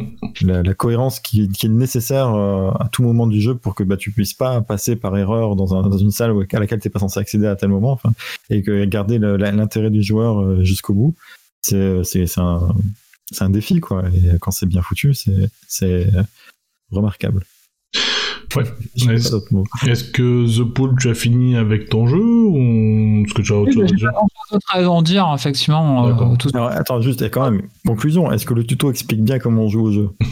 Oui, ouais, ouais, complètement. En fait, le but du jeu, c'est de te donner, en fait, euh, bah, on te donne les bases du craft, les bases de, de comment créer tes armes, euh, euh, des bases aussi sur euh, comment te soigner, etc. Donc, en fait, oui, le tuto. euh, après, je pense qu'il y a quelques trucs en plus quand même qui apparaissent au fur et à mesure. Il y a un côté apparemment dans ce que j'ai lu justement, c'est à les villes, donc du coup un petit peu exploration, etc. Et faut pas trop faire de conneries non plus dans les villes, sinon tu te fais attaquer. Enfin, donc du coup voilà, il y a, il il il aussi voilà le gros intérêt du jeu, je pense, et parce que c'est souvent hyper scripté euh, dans ce type de jeu. Là, effectivement, on est vraiment euh, dans le côté Metroidvania, c'est-à-dire euh, en gros quand tu débloques une zone, tu as accès à trois autres et tu peux les faire dans l'ordre que tu veux. Donc le jeu se fait la carte est accessible dès le départ en fait, enfin tu, même si tu peux pas aller partout. Ouais. Tu vois où tu dois aller, qui tu veux aller buter, et du coup tu peux te faire un vrai projet, une- ta propre aventure. Et c'est ça que je trouvais ça chouette, et ça m'a donné, envie de creuser. hein. Enfin vraiment, j'ai pas envie de le désinstaller Mhm. après, Ouais, après, euh, après l'émission, après le podcast, quoi. Du coup, j'ai envie de creuser un petit peu quand même. Ok. Euh, bah écoutez, si, si, vous voyez, si vous y voyez pas d'inconvénient, je vais bien prendre euh, le, euh, le relais. Euh, donc moi, je vais vous parler de Immortals, Immortals Phoenix Ri- Rising, euh, que j'ai déjà évoqué dans, dans notre bilan en 2020, il me semble. Mhm. Et euh, donc pour le présenter ou le représenter, euh, c'est un jeu d'action-d'aventure développé par Ubisoft. Euh, et euh, en fait, je vais un peu rebondir sur ce que tu as dit tout à l'heure, The Pulp, parce que tu as, évoqué euh, Battle of Olympus, qui, était un repompé de Zelda 2 à l'époque. Euh, et en fait, ce jeu-là, c'est marrant parce que l'histoire se répète, hein, c'est un repompé de Zelda Breath of the Wild. Et, et donc voilà, c'est un jeu qui a accouché, euh, enfin qui, qui s'est inspiré, qui utilise la mythologie grecque et qui s'est inspiré d'un Zelda. C'est marrant que que ouais que l'histoire se répète. Donc euh, ben voilà, Euh, tout est dit. Hein. C'est une copie de Breath of the Wild mais à la sauce euh, à la sauce grecque, sans mauvais jeu de mots. Alors, est-ce que au niveau de gameplay, principalement, on peut- c'est- enfin, oui. surtout ça qui m'intéresse, est-ce que ça, est-ce que c'est au niveau de Breath of the Wild? Oui, oui, franchement. euh, alors, le truc, c'est que Breath of the Wild, j'ai dû, y jouer- j'ai dû y jouer une dizaine d'heures. Et, et à peu près pareil pour Immortals pour l'instant. Et euh, oui, il y a, y a des gameplays qui, qui y a des, ouais, des, des mécanismes, des mécaniques de gameplay qui se ressemblent. Euh, ça s'inspire pas uniquement de Zelda, hein. ça, s'inspire aussi d'un God of War. J'ai retrouvé des choses que qu'on pouvait faire dans God of War, comme des, euh, des roulades, des, des combos dans les airs, même au niveau des touches, ça se passe à peu près de la même manière pour les caler. Euh, mais oui, il y a, y a de l'inspiration clairement pour Breath, Breath of the Wild sur le gameplay, mais aussi visuellement parce qu'on est sur un espèce de, de cel shading euh, qui est assez proche.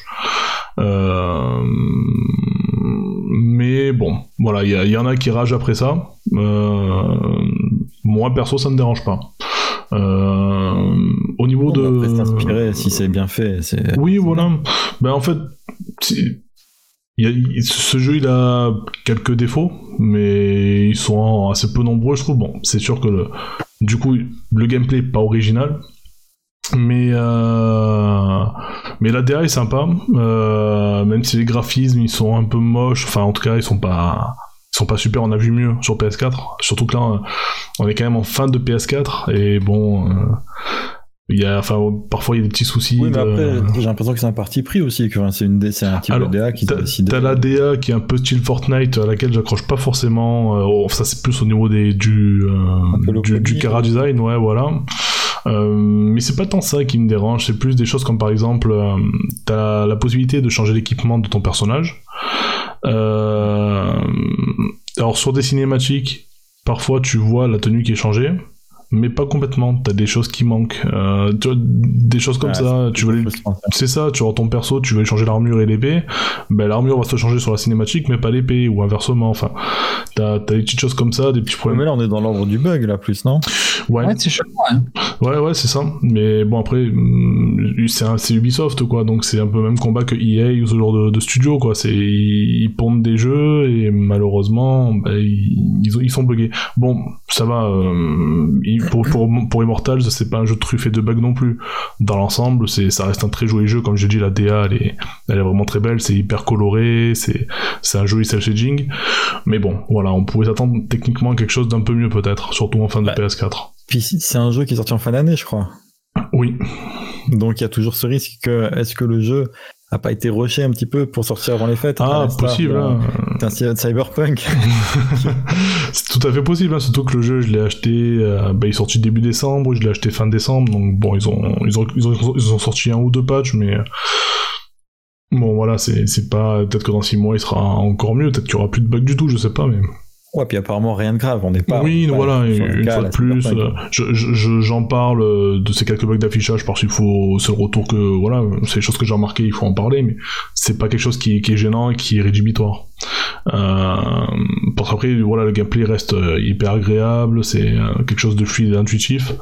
Hum, on, a vite le, enfin, on comprend vite les mécaniques de gameplay, on, se régale très vite, on prend du plaisir très vite dans le jeu, même à explorer, à, découvrir des nouvelles zones, enfin, pareil, hein, c'est un très monde, c'est un monde, c'est un monde très ouvert et euh, comme dans Breath of the Wild, on peut voler, euh, tu escalades, tu, tu as, tu as grimpé sur des statues immenses, euh, euh, enfin voilà, c'est c'est plein de choses comme ça. C'est non, c'est c'est vraiment sympa. Il y a des petits à côté qui, qui sont cool aussi. C'est euh, que tu peux personnaliser le sexe et l'apparence du personnage principal, Phoenix. Ah, tu peux changer la taille, C'est ça? aussi. Donc euh, tu peux voilà, tu peux faire un personnage masculin, féminin, tu de la couleur que tu veux, etc. Tu peux vraiment le personnaliser. Bon, on n'est pas sur du euh, de la personnalisation comme dans euh, c'était quoi le jeu à l'époque qui avait fait la sensation? Je crois que c'était euh, je crois que c'était Fallout peut-être, Fallout 4 ou je sais plus quel jeu. Ouais, ou- ouais, il y en a plein là, qui ont. Ouais, j'ai une, ouais. question- j'ai une question. Est-ce que tu peux avoir un couteau?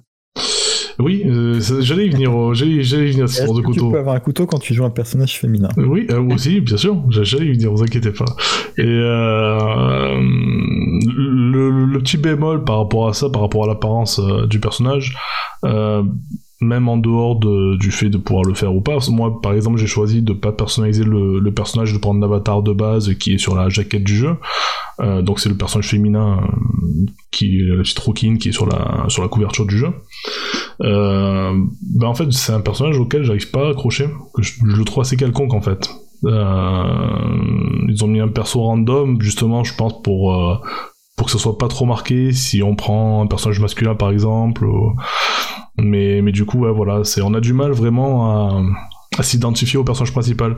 Euh, souci qu'on n'a pas par exemple avec un God of War où euh, Kratos euh, on épouse sa cause de suite quoi. Euh, dès qu'on a son histoire hyper dark, on a la haine après Arès et on veut lui foutre dans la gueule dès le début quoi. Là euh, on a un peu du mal quoi avec euh, avec Phoenix. Du coup ben je vais un peu présenter le l'histoire vite fait euh, Ouais, pour contextualiser quoi. Donc euh, en fait il y a Typhon qui est un titan euh, qui, qui est retenu prisonnier qui s'échappe et il se venge des dieux en les pétrifiant tous. Il y a juste Zeus et Prométhée qui, euh, qui arrivent à, à survivre mais bon ils ont perdu une grande partie de leur pouvoir et du coup ils vont miser euh, ben, toutes leurs pièces sur Phoenix euh, qui est une humaine mais ils vont ils vont lui refiler euh, euh, quelques pouvoirs pour euh, voilà pour l'aider à, à libérer les autres dieux et affronter Typhon euh, donc quand on démarre le jeu, ben, on se retrouve seul avec notre bite et notre couteau, forcément. et euh, donc on... mais en fait, très vite, très rapidement, on, avance, on est pris à partie, on, nous guide un peu pour nous dire qu'il faut monter en haut d'une statue, etc. Et, l'aventure part de là. Et euh, bon, l'histoire elle est pas, elle est pas folle, mais euh, mais bon, ça, reste un jeu sympa. On, y passe, euh, on y passe un bon moment quoi. C'est si je devais le noter, je dirais un petit 15 sur 20. Je pense que c'est déjà honnête. Voilà, c'est Ubisoft, ils ont joué la carte de la valeur sûre. Euh, le, le gameplay euh, est vraiment sympa. Euh, t'as des missions variées, t'as des énigmes par-ci par-là. Euh, si tu veux faire le jeu en ligne droite, grosso merdo, il faut compter 20 heures pour le faire. À peu près le double, euh, voire Ouais, le triple.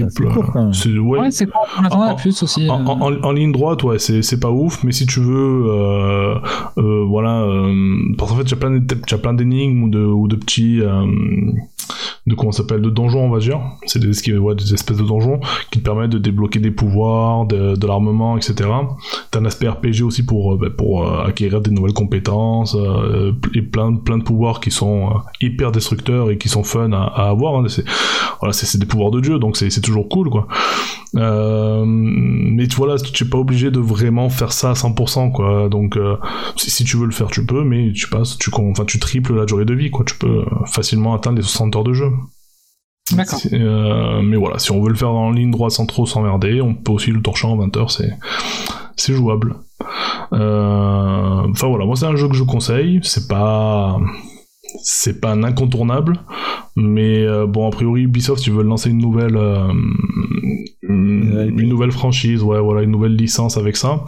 Donc pour un premier opus c'est très bien. Euh, ceux qui, qui aiment ce qui aiment ce genre voilà de, de, de jeu d'aventure en monde ouvert euh, où on peut voilà euh, se, se défouler, euh, débloquer des gros pouvoirs et bourriner et, euh, et, et avoir voilà des jolis paysages, ce genre de choses, ben, ils vont se régaler. Et, bon, ceux qui sont pas fans du genre, hein, ils passeront leur chemin et, et ils manqueront, ils manqueront pas grand chose quoi. D'accord. en ce moment d'ailleurs, en plus, euh, sur le PSN. Comment? Je crois qu'il était en promo. Ouais, il est euh, pas, il est, le il pas super. Bah, déjà, moi je l'ai acheté, il devait être à un peu moins de 40 euros, je crois, de mémoire. Et euh, alors qu'il venait quasiment de sortir. Et euh, ouais, ouais, je crois que là il est encore euh, autour des 30 euros ou un peu moins, il me semble. Non, non, des quarantaines encore. hein. Ah, c'est en-. D'accord, ok. C'est ce que j'ai vu hier. Après, Donc voilà, Immortal Phoenix Rising, euh, c'est sympa, euh, à recommander pour ceux qui aiment bien voilà, les jeux d'aventure et, et la mythologie grecque du manière générale. Et voilà. J'ai l'impression que c'est un jeu qui manque peut-être un petit peu de charisme. Ouais, Ben, ouais. c'est ça manque de, de personnalité pour moi. Même s'ils essayent de, de- t'as le père de d'Astier là qui j'ai plus son nom en tête. euh, euh, co- comment? Non, c'est pas son nom.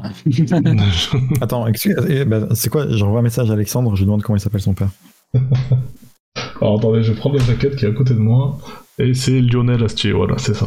C'est quelqu'un Ah. qui va nous répondre. Il m'a dit Ouais. Lionel, connard. Ouais. Tu sais bien, en train de toucher bien, sûr, les, en- les enculés quoi.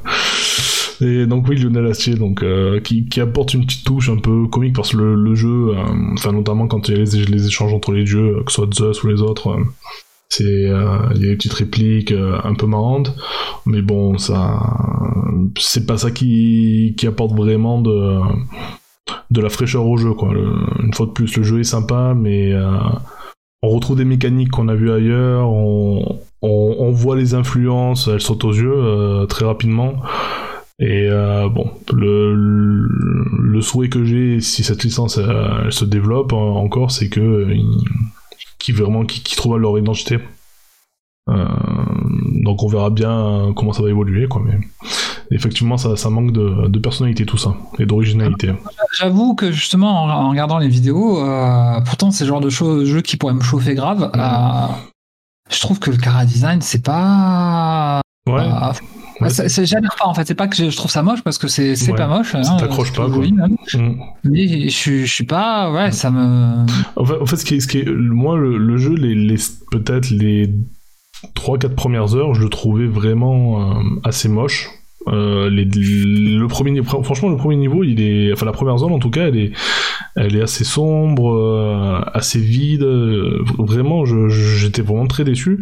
Et en fait, après, on, on débloque le reste des zones, et là, d'un coup, c'est hyper coloré. Il y a, y a des, voilà, des, des jolies choses à voir, des, des beaux monuments euh, dans un style vraiment euh, antique. Il y a des, des, des, des, des, euh, des, des minotaures, des créatures comme ça, par-ci par-là qui traînent qu'on peut affronter. Il y a des arbres géants. Enfin, il y a des jolies choses après. et, euh, mais c'est vrai qu'au début, ça, j'étais assez perplexe. Après, c'est à force de jouer que je, je- voilà, j'ai vu qu'en fait, non, le jeu, il est, il est vraiment beau au niveau de la DA. mais pas sur les premières heures, quoi, vraiment. Et, et après, bon, du marge général, le car design, il reste euh, juste les personnages, ça reste vraiment euh, un peu moyen, quoi. C'est vraiment, les décors qui sont jolis, les paysages, mais pour les personnages, ouais, c'est. Pour ma part, je trouve pas ça super, quoi. Ok. Mm. Alors, moi, je vais parler d'un jeu qui est à l'opposé de ça, puisque c'est un jeu qui déborde de charisme, Ah. qui est le, je veux parler du monumental, du monstrueux, de l'impeccable Hades. Mais Je pense que euh, Hades, si on, si on devait le résumer en un mot, euh, ça serait peut-être stylé. Je... oui, voilà, je, je pense que c'est Ça. Alors Hades, c'est un jeu de Super Giant Games et il faut que je fasse très attention de ne pas dire Supermassive parce qu'à chaque fois je dis Supermassive, je sais pas pourquoi, c'est un autre studio Supermassive. Euh, Super Giant Games, vous avez peut-être joué à d'autres jeux de, de c'est notamment, euh, le- je pense que le plus connu c'est Bastion et Transistor. Oui. Euh, je crois que les deux étaient gratuits à un moment donné sur le PS Plus. Euh, ils ont fait aussi Pyre, j'ai pas joué, qui est un peu plus récent. Je sais pas, en fait, je savais même pas qu'il existait ce jeu avant d'avoir recherché vite fait euh, la, la bio de Super Giant Games il y a pas très longtemps. Mhm. Donc deux, deux jeux qui, bah, avec lesquels Hades partage bah, la vue isométrique, les décors remplis de détails et un narrateur qui dialogue avec notre personnage, qui est, bah, qui est moins présent que dans Bastion. Euh, ici, on va, il va parler que quand on inspecte euh, des éléments, etc.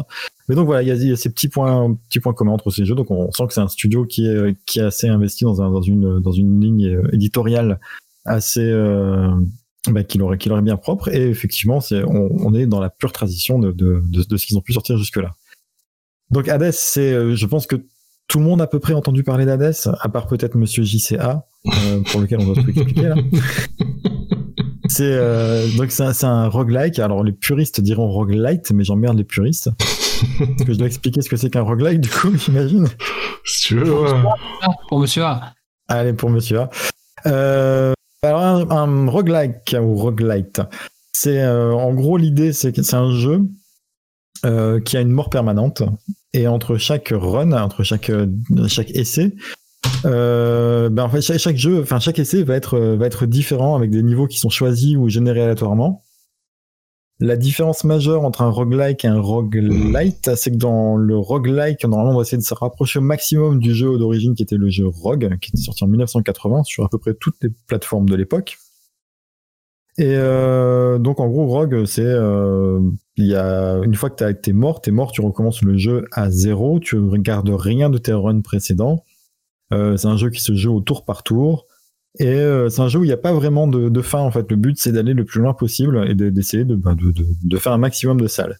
Dans un roguelike, généralement, bah, on va avoir une fin, on va pas forcément jouer au, tour par tour et on va garder quelques éléments euh, d'un- d'une d'une partie sur l'autre.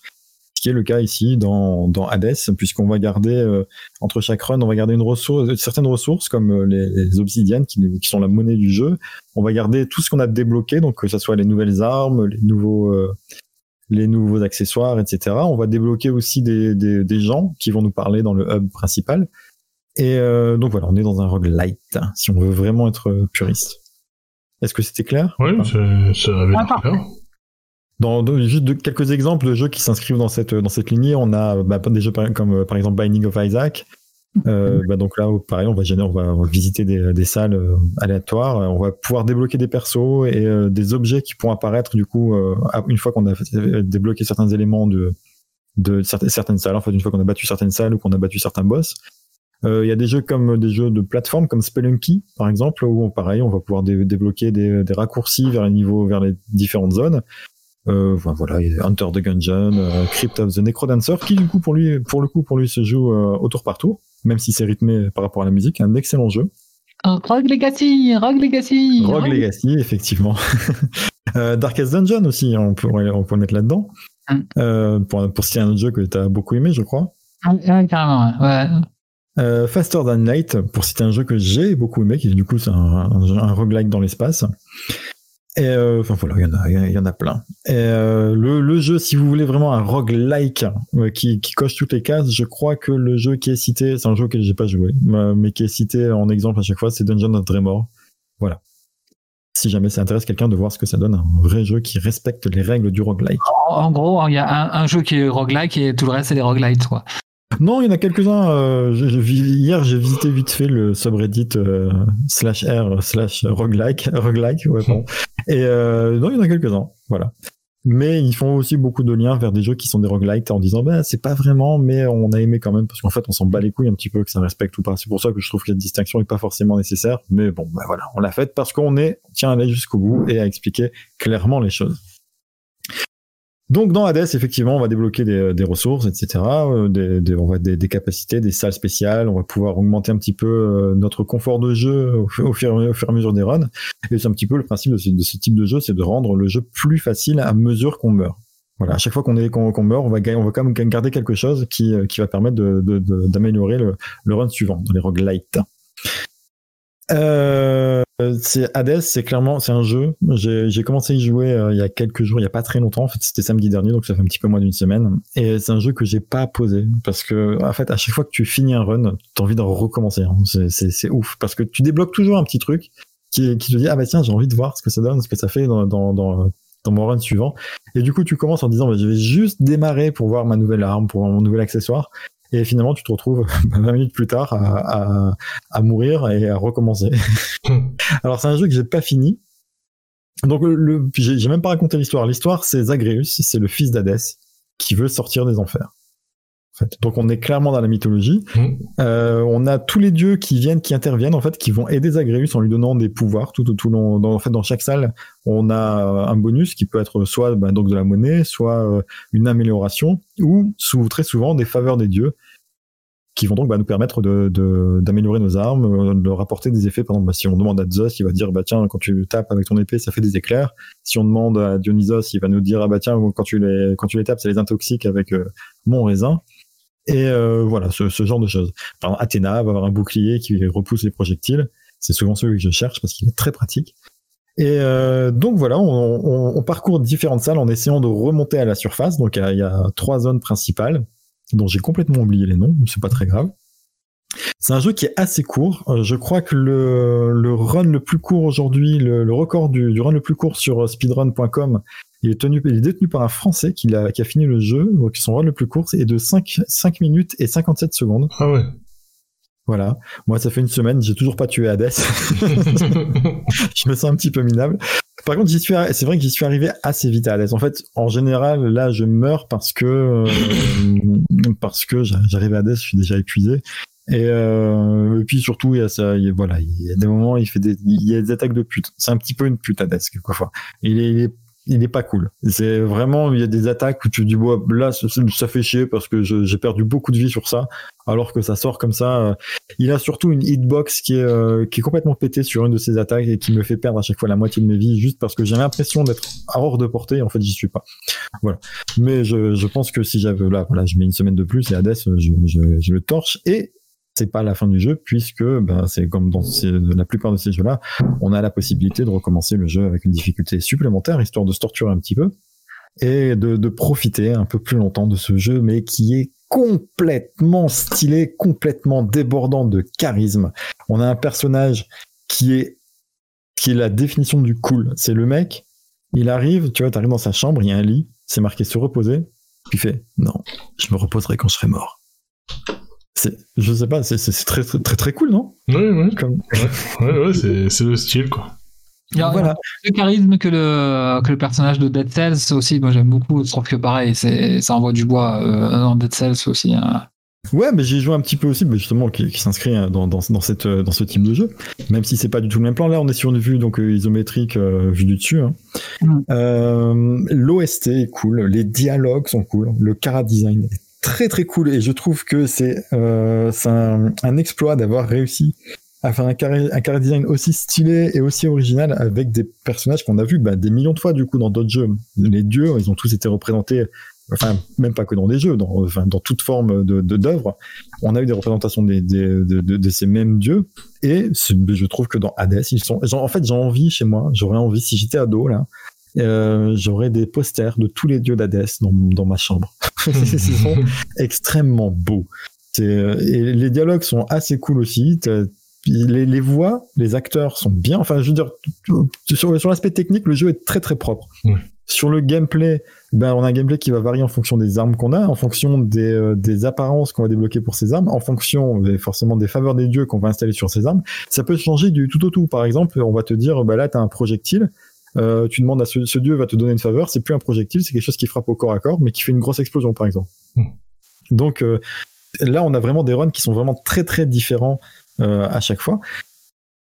L'un des gros reproches qu'on a fait au jeu, c'est d'être assez répétitif, mais c'est enfin, c'est- c'est- c'est le principe de, de ce, de ce type de jeu. Moi, j'ai retrouvé des sensations parce que c'est un personnage qui peut dasher et euh, ça, moi, j'aime bien les personnages qui peuvent dasher et passer à travers les attaques. J'ai retrouvé des sensations que j'avais dans Fury, par exemple. J'allais j'allais te poser la question. Ouais. Voilà, parce que, alors même si c'est c'est jamais aussi fou que Fury au niveau des projectiles, etc. Mhm. Et souvent, t'as des t'as moyen au moment où ça, ça devient un petit peu chaud, t'as des moyens de les repousser. Mais euh, bah, tu, tu retrouves ces sensations-là un petit peu où tu passes entre les trucs, entre les attaques, tu tu tu dashes, tu, tu frappes, tu dashes, tu frappes, tu te mets, tu te mets un petit peu à loin, tu, enfin voilà. J'ai euh, vraiment ce, ce jeu, je ne le lâche pas. Ça fait alors j'ai pas pu y jouer beaucoup beaucoup parce que j'y joue deux heures euh, tous les soirs parce que bah, comme je, je travaille et puis je suis un petit peu fatigué parce qu'on est tous fatigués en ce moment. mais euh, mais vraiment j'ai du j'ai du mal. Il y a, il y a des soirées où euh, je me suis dit à une heure du mat, allez je me fais juste un petit run et en fait j'en ai fait trois quoi. C'est c'est- parce que enfin, voilà. Puis, bon moi un run ça dure pas cinq minutes, ça dure à peu près 20 minutes. Et euh, voilà. Et euh, je, je trouve ce jeu parfait. Mais enfin, oui, on- il y a toujours des améliorations possibles, mais je trouve que vraiment passer à côté de ce jeu est une erreur. C'est vraiment un jeu qu'il faut qu'il faut faire au moins une fois. Il coûte 20 balles. Euh, c'est euh, que ce soit sur PC ou sur je crois qu'il même je crois qu'il doit coûter un truc comme 25 balles sur Switch et 20 balles sur PC ou alors euh, 20 balles sur Switch et 15 balles sur PC je crois qu'il y a 5 euros à dire Euh, il y a la possibilité de synchroniser ses sauvegardes entre la Switch et le PC Classe. Voilà. Euh, c'est fortement conseillé de jouer plutôt sur PC parce que sur Switch, on a des petits problèmes techniques, on a des, bah, textures, qui, enfin des modèles de personnages qui sont pas forcément aussi bien rendus que ce qu'on a sur PC. Et on a des petits ralentissements quand l'écran est un petit peu, euh, un petit peu chargé. Ça m'est arrivé, euh, pff, allez, sur une semaine de jeu, ça m'est arrivé deux, trois fois d'être gêné, euh, d'avoir un petit, une baisse de framerate qui me fait rater un, me rater un dash ou un truc comme ça.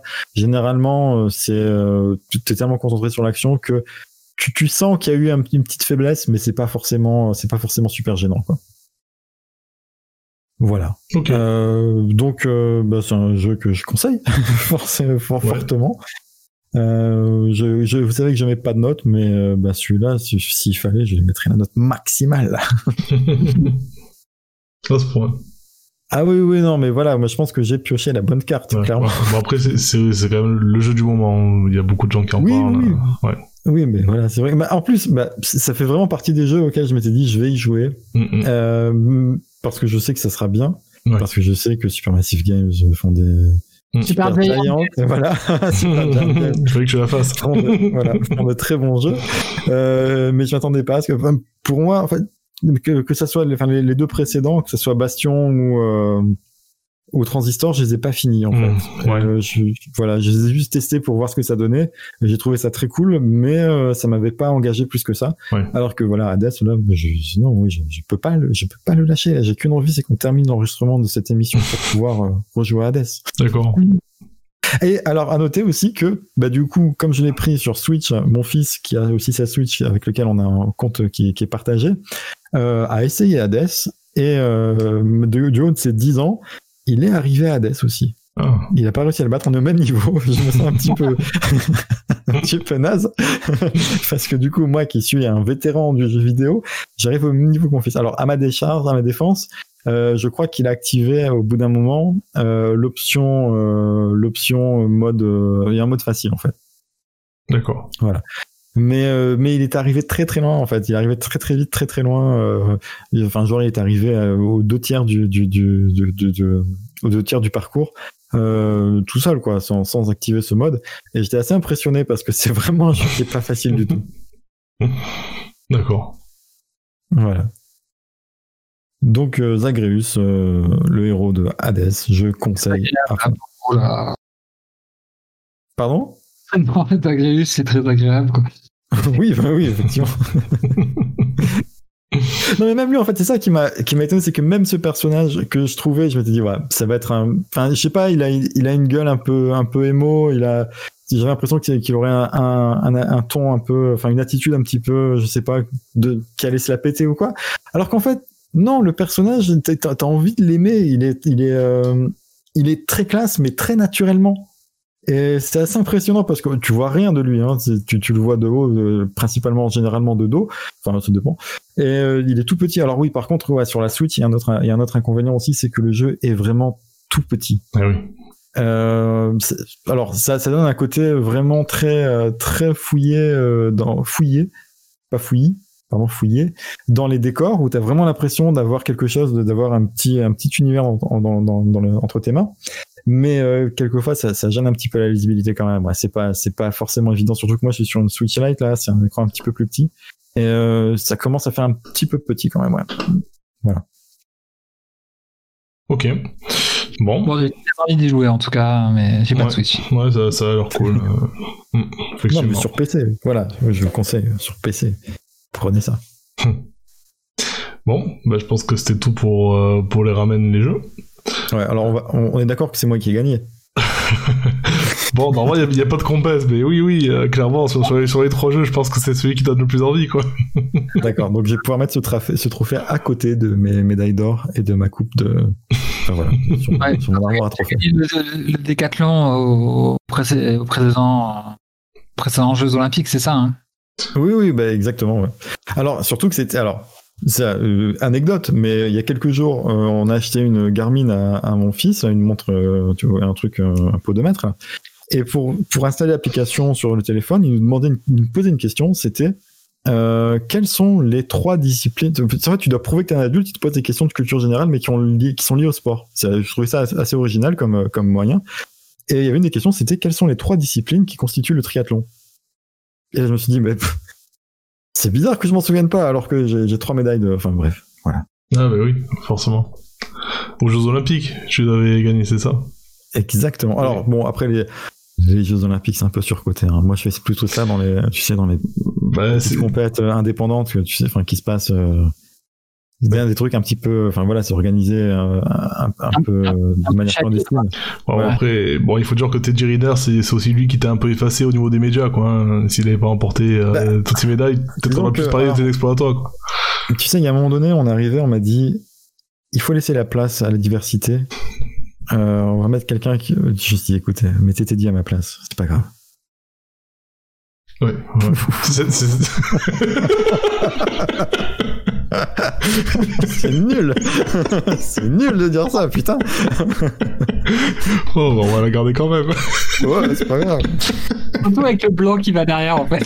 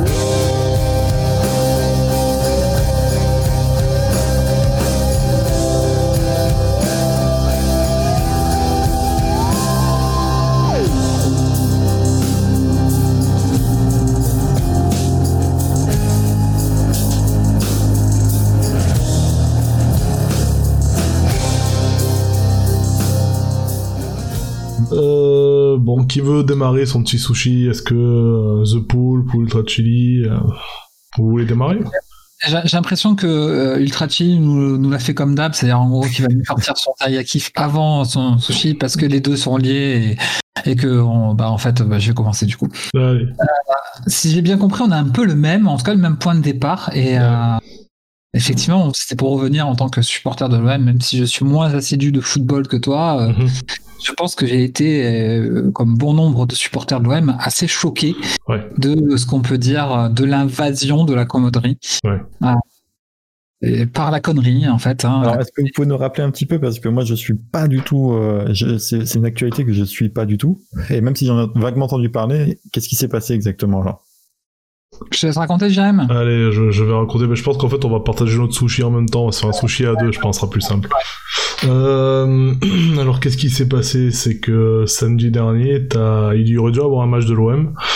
Et euh, t'as des supporters qui se sont échangés des messages par les réseaux sociaux et tout ça plusieurs jours avant et qui ont prévu, qui avaient prévu de manifester devant la commanderie et de, bloquer un peu le, l'en- l'entrée aux joueurs. Pas tant pour les résultats, même si résultats euh, ils, ils font, ils font. Mais euh, ouais, voilà, ils ont, ils ont enchaîné 4 ou 5 défaites, là je sais plus exactement, je crois que c'est 5. Euh, ou, 5 Ouais. ou, ou cinq matchs sans victoire, je sais plus, enfin bref, il y, a il y a eu une mauvaise série.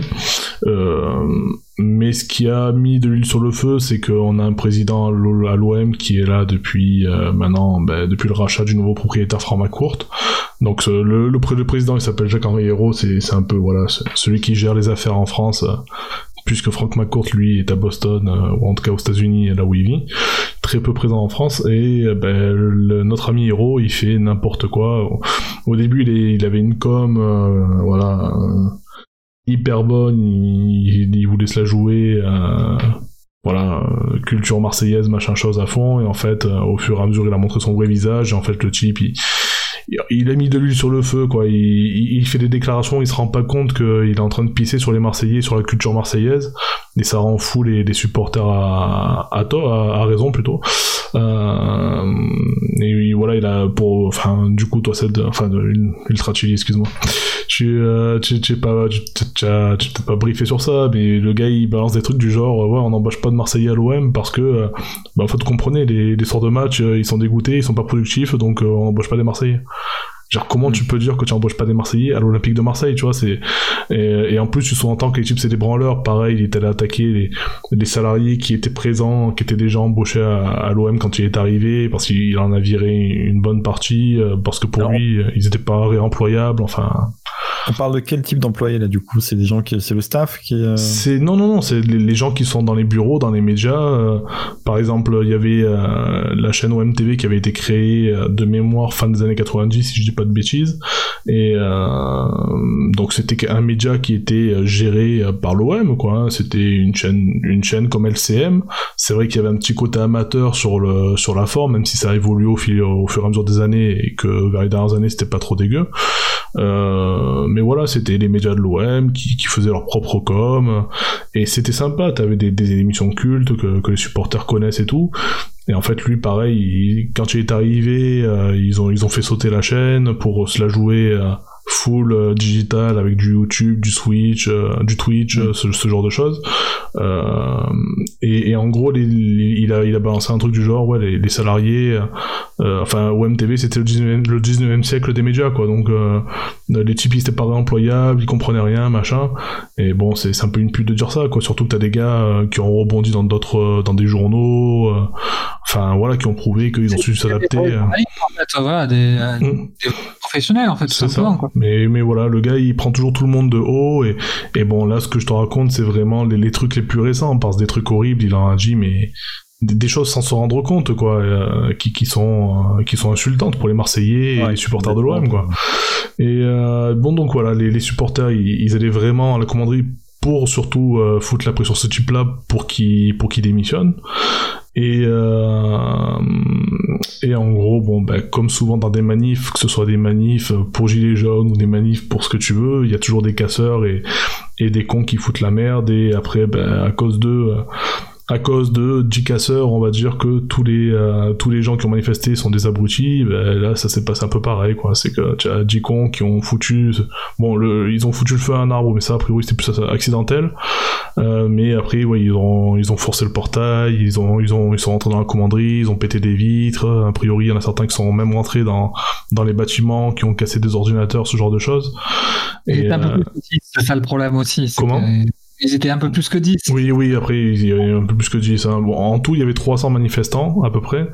Euh, d'a- D'après euh, d'après ce qui a été euh, reporté par les médias, ça a dégénéré quand les flics sont intervenus, comme bien souvent, ça peut arriver. Et, euh, et en fait, ouais, de là, voilà, les gars après ils ont investi la commanderie. Et, en fait, il y a plein de conneries qui sont sorties dans les médias.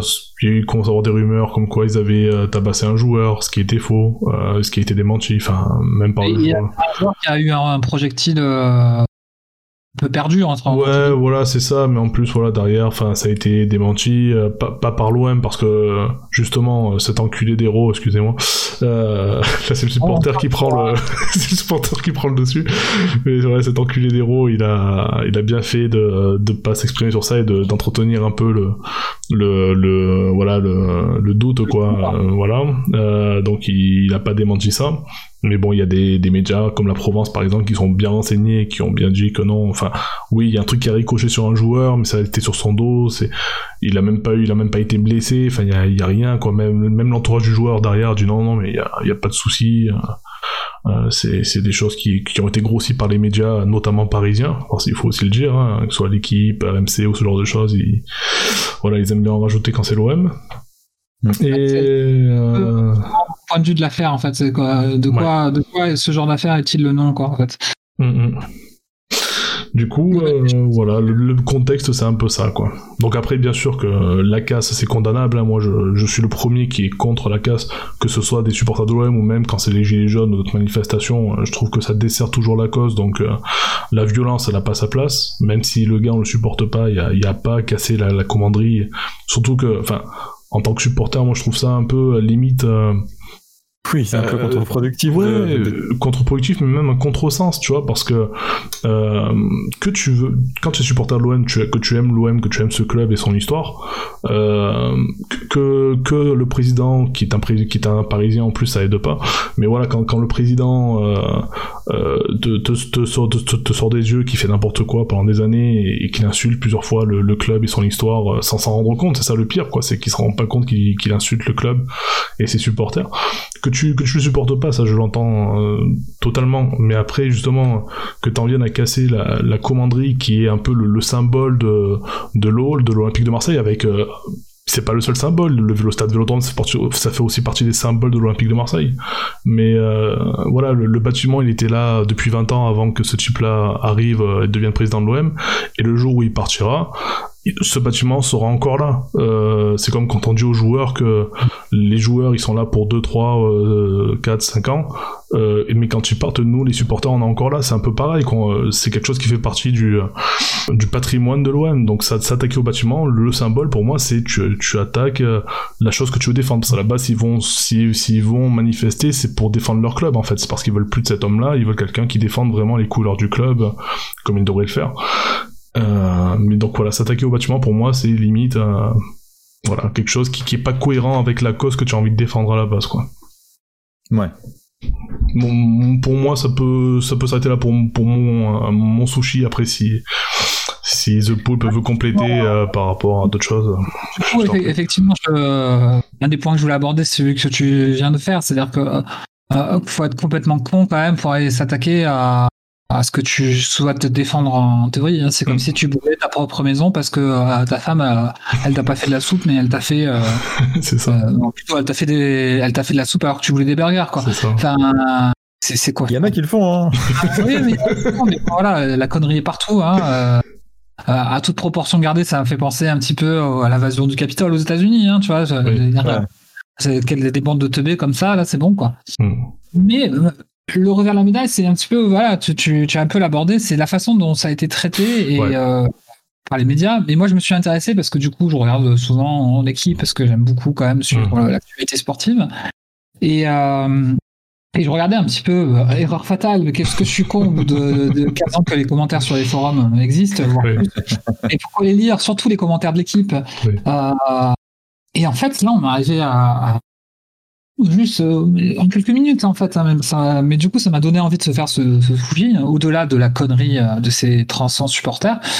Euh, ben en fait, tous les gens qui étaient sur ce forum, à part bien sûr les supporters marseillais et certains Mhm. supporters, on va dire un peu, un peu moins euh, teubés que la moyenne, mais bon, ils payent des sous quand même. Hein, c'est Oui. cher l'abonnement à l'équipe. Hein. Bien sûr.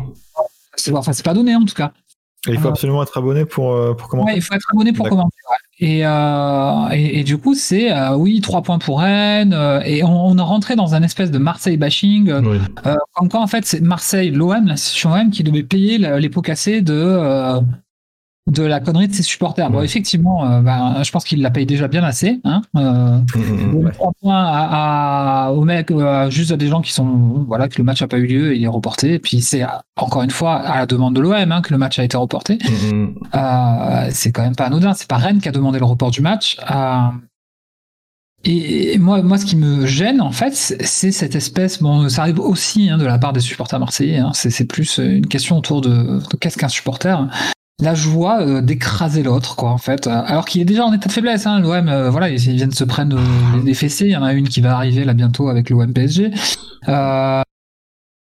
Et, et, franchement, bah, si on fait un parallèle avec justement cette finale de la Champions League où bon nombre de supporters marseillais se sont réjouis de la défaite de Paris, mmh. on n'est pas quand même dans le même cas de figure. Paris est quand même déjà en finale avec les champions, ça, ça, il y a deux doigts entre guillemets euh, d'égaler euh, l'OM sur ce plan-là. Mhm. Euh, mais ils sont quand même, ils ont quand même la patate. Ils ont quand même la patate depuis des années, quoi. alors que l'OM là, du coup, en fait, c'est c'est comme si, je sais pas moi, les les machins. D'ailleurs, ils ont été plus ou moins tous dissous dissous là-bas. Hein, les groupes de supporters commençaient à envahir le Parc des Princes pour pour dire bah, voilà plein de cul de vos pétrodollars, euh, ils nous donné du vrai football. Enfin, moi, j'en sais rien. Enfin, je suis pas, spécialement Paris, je suis pas vraiment spécialement Paris non plus. Mais on n'est pas dans un même contexte. C'est-à-dire qu'en gros, euh, plutôt que d'aider ton club en le supportant, ben, en fait, tu l'enfonces encore plus, en fait, en faisant ça. Et la sale mentalité que je trouve qu'il y a, euh, et, et, qui, pour moi, est un peu une question que je voulais vous poser à tous les deux, quoi. Euh, pourquoi cette mentalité on a vis-à-vis -vis, du club adverse euh, entre guillemets ou, ou d'un club qu'on n'aime pas. Enfin moi j'ai pas j'ai pas cette euh, ce fantasme envers le Paris Saint-Germain ou Lyon, alors que bon, voilà, par exemple, Jean-Michel Aulas, euh, humainement, enfin l'homme qui est médiatique qui est, je, je l'exècre, hein, je, oui. je pareil, euh, qu'il est imbuvable. Par contre, je pense que c'est l'un des plus grands hommes d'affaires euh, euh, de ces dernières décennies dans le monde sportif. C'est quelqu'un d'extrêmement intelligent. Moi, Aulas, je le déteste de, de tout mon cœur et mon corps. Mais putain, qu'est-ce que j'aimerais que ce soit mon président, quoi.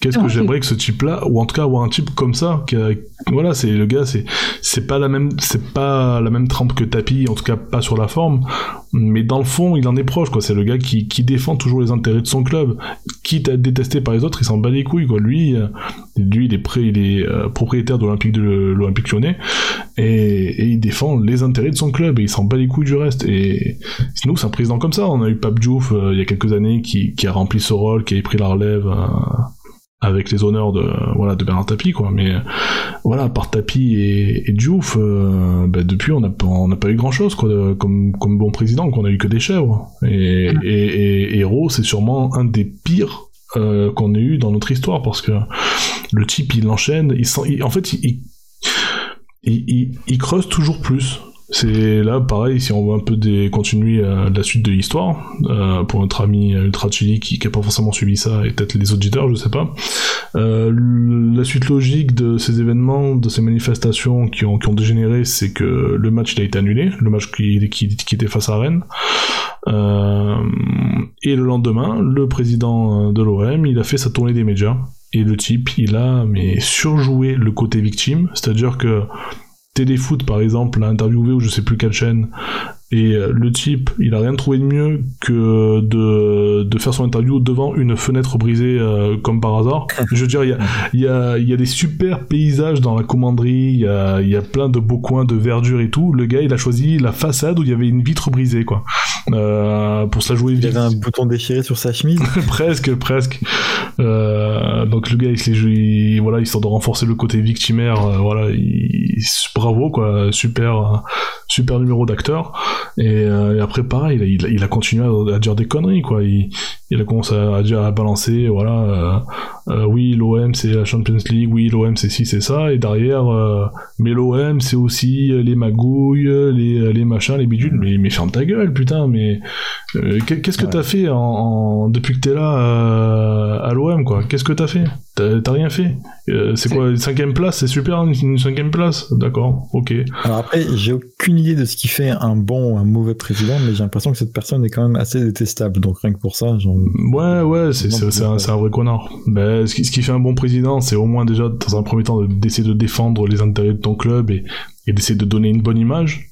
Euh, lui, c'est pas ce qu'il fait, déjà.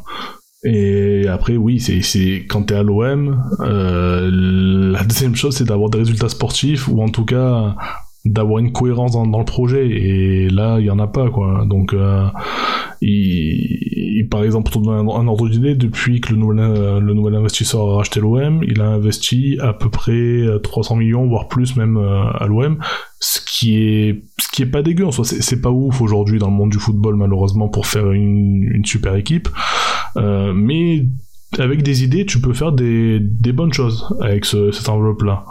Et ben, ce type-là, euh, les, les, décisions qu'il a prises, les gens qu'il a, qu'il a embauchés, et à qui il a donné les clés du recrutement et, du projet sportif, eh ben, il est arrivé à rien. On a, on a acheté des joueurs qu'on a payé beaucoup trop cher et qui ont en plus et, ont pas été efficaces sportivement. Euh, pareil. Et aussi hein, sur les, finances du club, quoi. Hmm. Donc euh, bon après ouais il y, a aussi des bonnes choses qui ont été faites hein, mais bon il y a quand même beaucoup plus de mauvaises choses que de bonnes. Euh, et, euh, et là il y a vraiment un ras-le-bol là le peuple marseillais les supporters marseillais marseillais et, là ils en peuvent plus de ce mec là qui qui nous représente pas qui nous ressemble pas et vas-y vas-y je t'en prie. Je te un peu bien parce que ça, ça, ça, rejoint un peu les deux points les deux questionnements que j'ai par rapport à ce souci c'est celui-là que tu, tu, soulèves bien, c'est-à-dire qu'il y a une espèce de violence de classe en fait, c'est-à-dire que forcément avoir un président qui arrive même pas à, se mettre au niveau du supporter, mais en tout cas à prendre en compte leur existence euh, avec leurs qualités et leurs défauts, mm-hmm. parce que euh, effectivement, euh, ça fait un moment qu'on connaît bien le monde des supporters. Et ça, c'est pas arrivé du jour au lendemain. Il est arrivé, il savait ce que c'était. Il y, y, a, des choses effectivement à ne pas dire, à ne pas faire.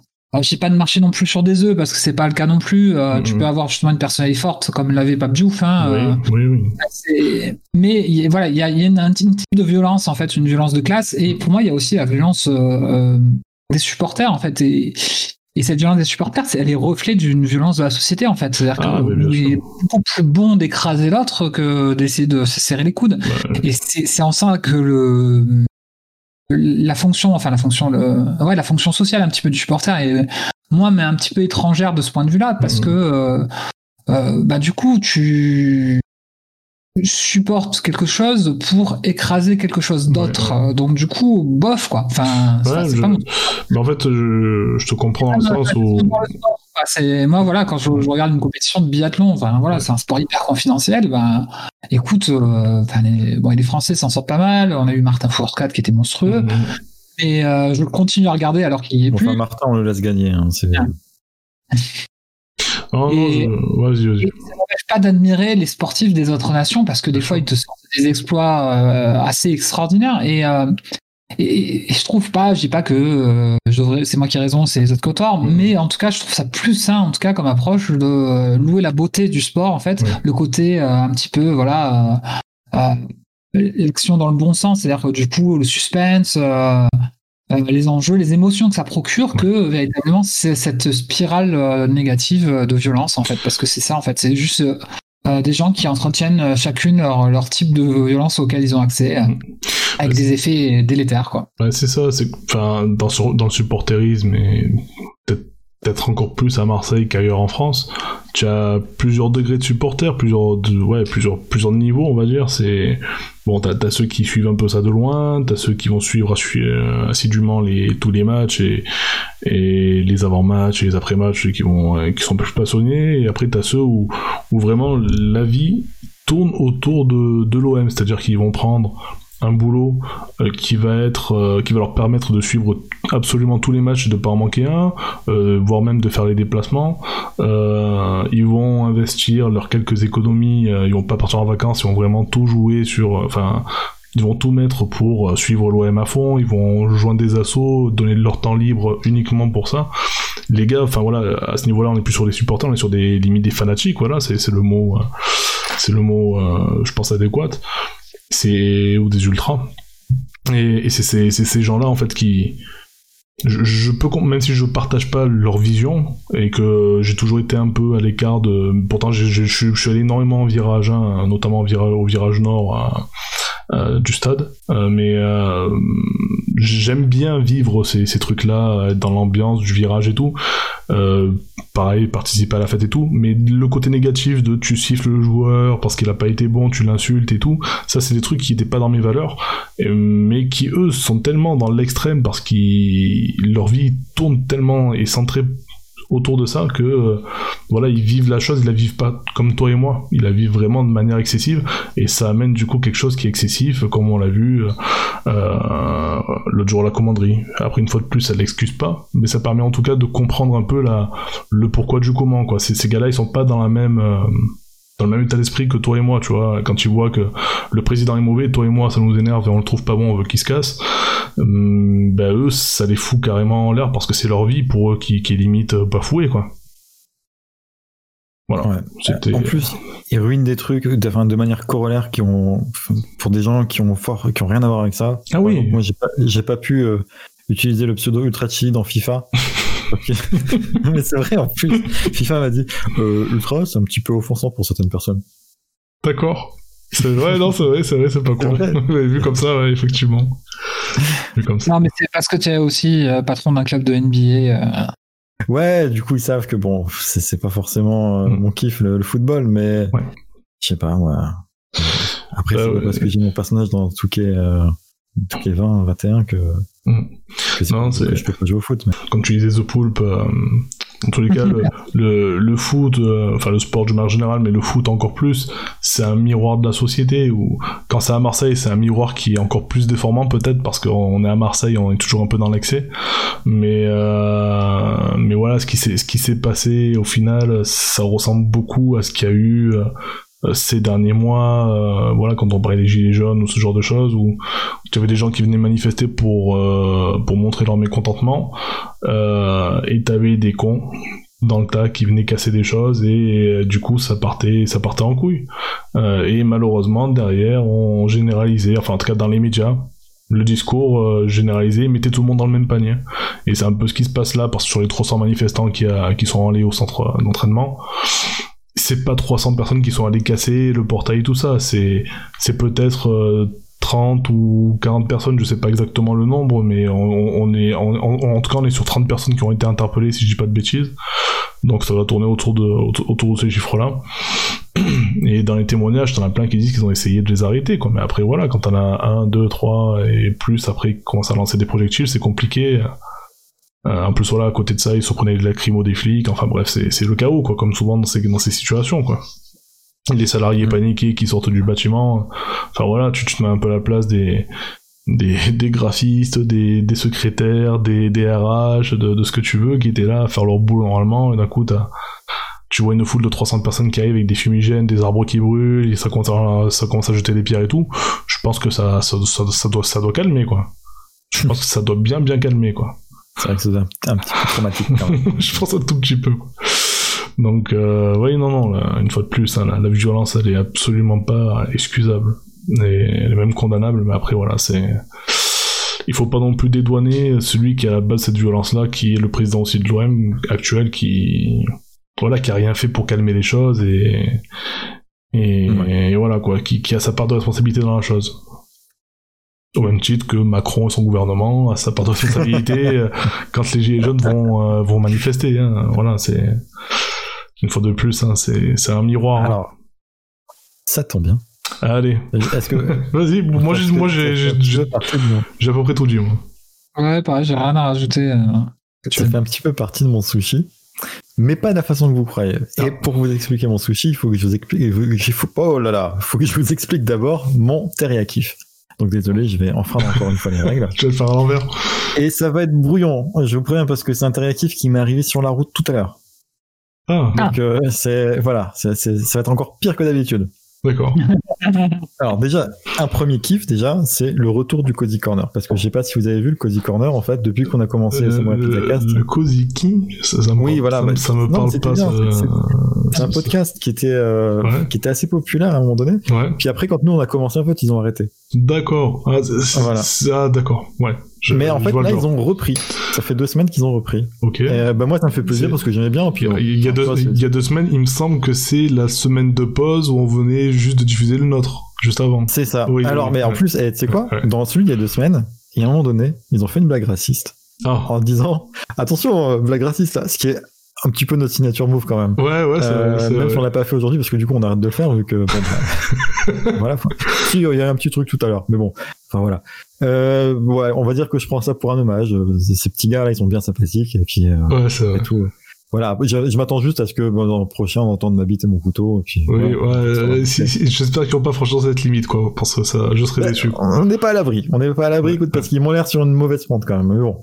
Ouais. Bref, j'ai écouté Cozy Corner. Bon, j'étais assez content de réécouter ça quand même parce que c'est plutôt pas mal ce qu'ils font. Euh, et euh, déjà, alors déjà, ça c'était premier kiff. Deuxième kiff, c'est que je savais pas, en fait, tout à l'heure quand j'ai écouté la fin de celui de, de l'avant-dernier, bah il y avait le dernier qui est sorti en, en même temps, au moment où le mien s'est arrêté, en fait, l'autre était sorti, du coup ça a enchaîné direct. Et euh, mon kiff, en fait, c'est euh, c'est un truc que j'ai redécouvert dans l'intro du dernier numéro, ils m'ont rappelé un truc assez, assez essentiel. C'est que ça fait très plaisir dans la vie quand on rencontre une part de soi chez les autres. Et euh, Ouais. c'est c'est- c'est pas clair, mais je vais vous l'expliquer. Vas-y, vas-y. C'est c'est très bien joli formulé, joliment formulé. Oulala. Et alors, en plus, alors c'est c'est- c'est- c'est assez ironique parce que dans le numéro précédent, justement, il parle justement de l'amitié et du fait qu'on qu'on a en gros la somme de nos amis, euh, qu'un ami qui nous manque, c'est une part de soi qui n'est pas là, que l'ami n'est jamais absent parce que la trace qu'il laisse en nous est toujours. J'explique ça super mal, mais vous écouterez l'émission si ça vous intéresse. Et ça m'a pas fait tilter en fait. Quand ils ont dit ça, je me suis dit, bon, ouais, ok, ça va. C'est Mhm. c'est- c'est sympa ce qu'ils disent. Non, en fait, c'est c'est- c'est- ce déclic que j'ai eu, c'est quand j'ai entendu l'intro de- du dernier, euh, donc du dernier Cozy Corner, où Moguri parle de la mort de Bakri. D'accord. Et, euh, et en fait, Moguri a les mots, a dit exactement les mots que j'ai pas pu prononcer euh, ces derniers, ces derniers jours, ces dernières semaines, parce que, a priori, je connais personne pour qui Bakri comptait autant que pour moi.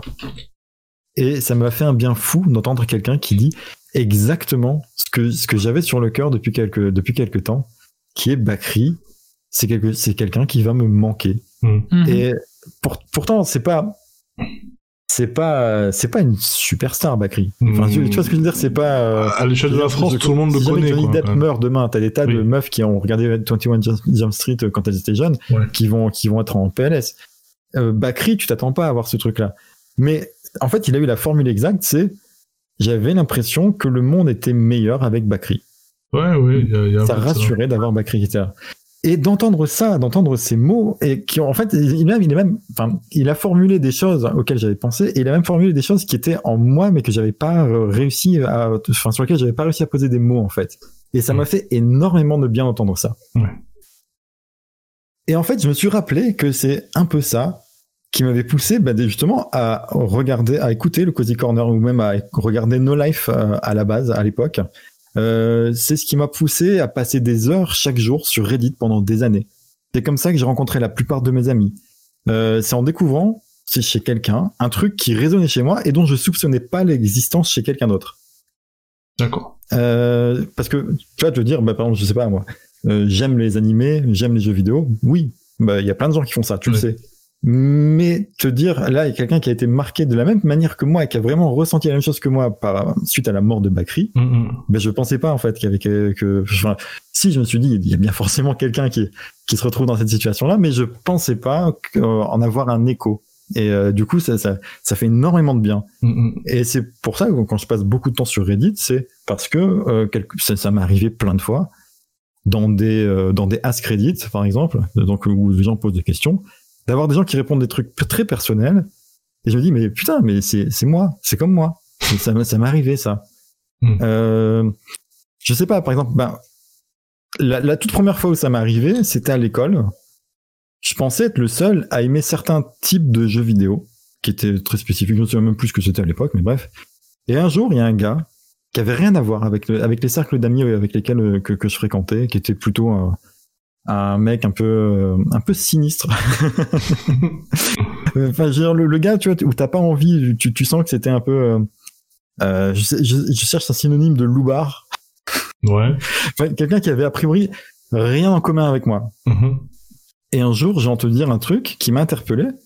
Et je me suis rendu compte qu'en fait, ben, on partageait cette passion pour ce type de jeu. Alors que c'était vraiment quelque chose qui était complètement déconnecté de son, son, son personnage, de, de, de, de, sa- de- sa personnalité, de ce qu'on connaissait de cette personne. Ouais. Et, euh, et des, des cercles de d'amis qu'il avait. Et, euh, et depuis, on est, on est meilleurs amis. euh. Enfin voilà, là, de toute façon, là où je suis dans l'ISS, je suis avec lui, je suis avec Elon, euh, et avec Jeff aussi. Et, euh, Ouais, non, mais qui, a, qui a annoncé son retrait depuis, euh, depuis qu'en fait euh, tu l'as invité dans, dans l'ISS, quoi. Oui, voilà. bah. et euh, et c'est pareil, voilà, sur, sur les forums, sur Internet, ce qui, ce qui rend ça super addictif, il y, a- il y a deux choses qui rendent addictif. Et c'est là qu'on va arriver à mon addic- euh, qui, qui sont addic- addictives, pardon. Et là, on va arriver dans mon, dans mon sushi. La première, c'est de retrouver un écho de, de toi-même chez quelqu'un d'autre. Et euh, la deuxième, c'est le, c'est c'est le débat à la con qui t'énerve, qui énerve l'autre.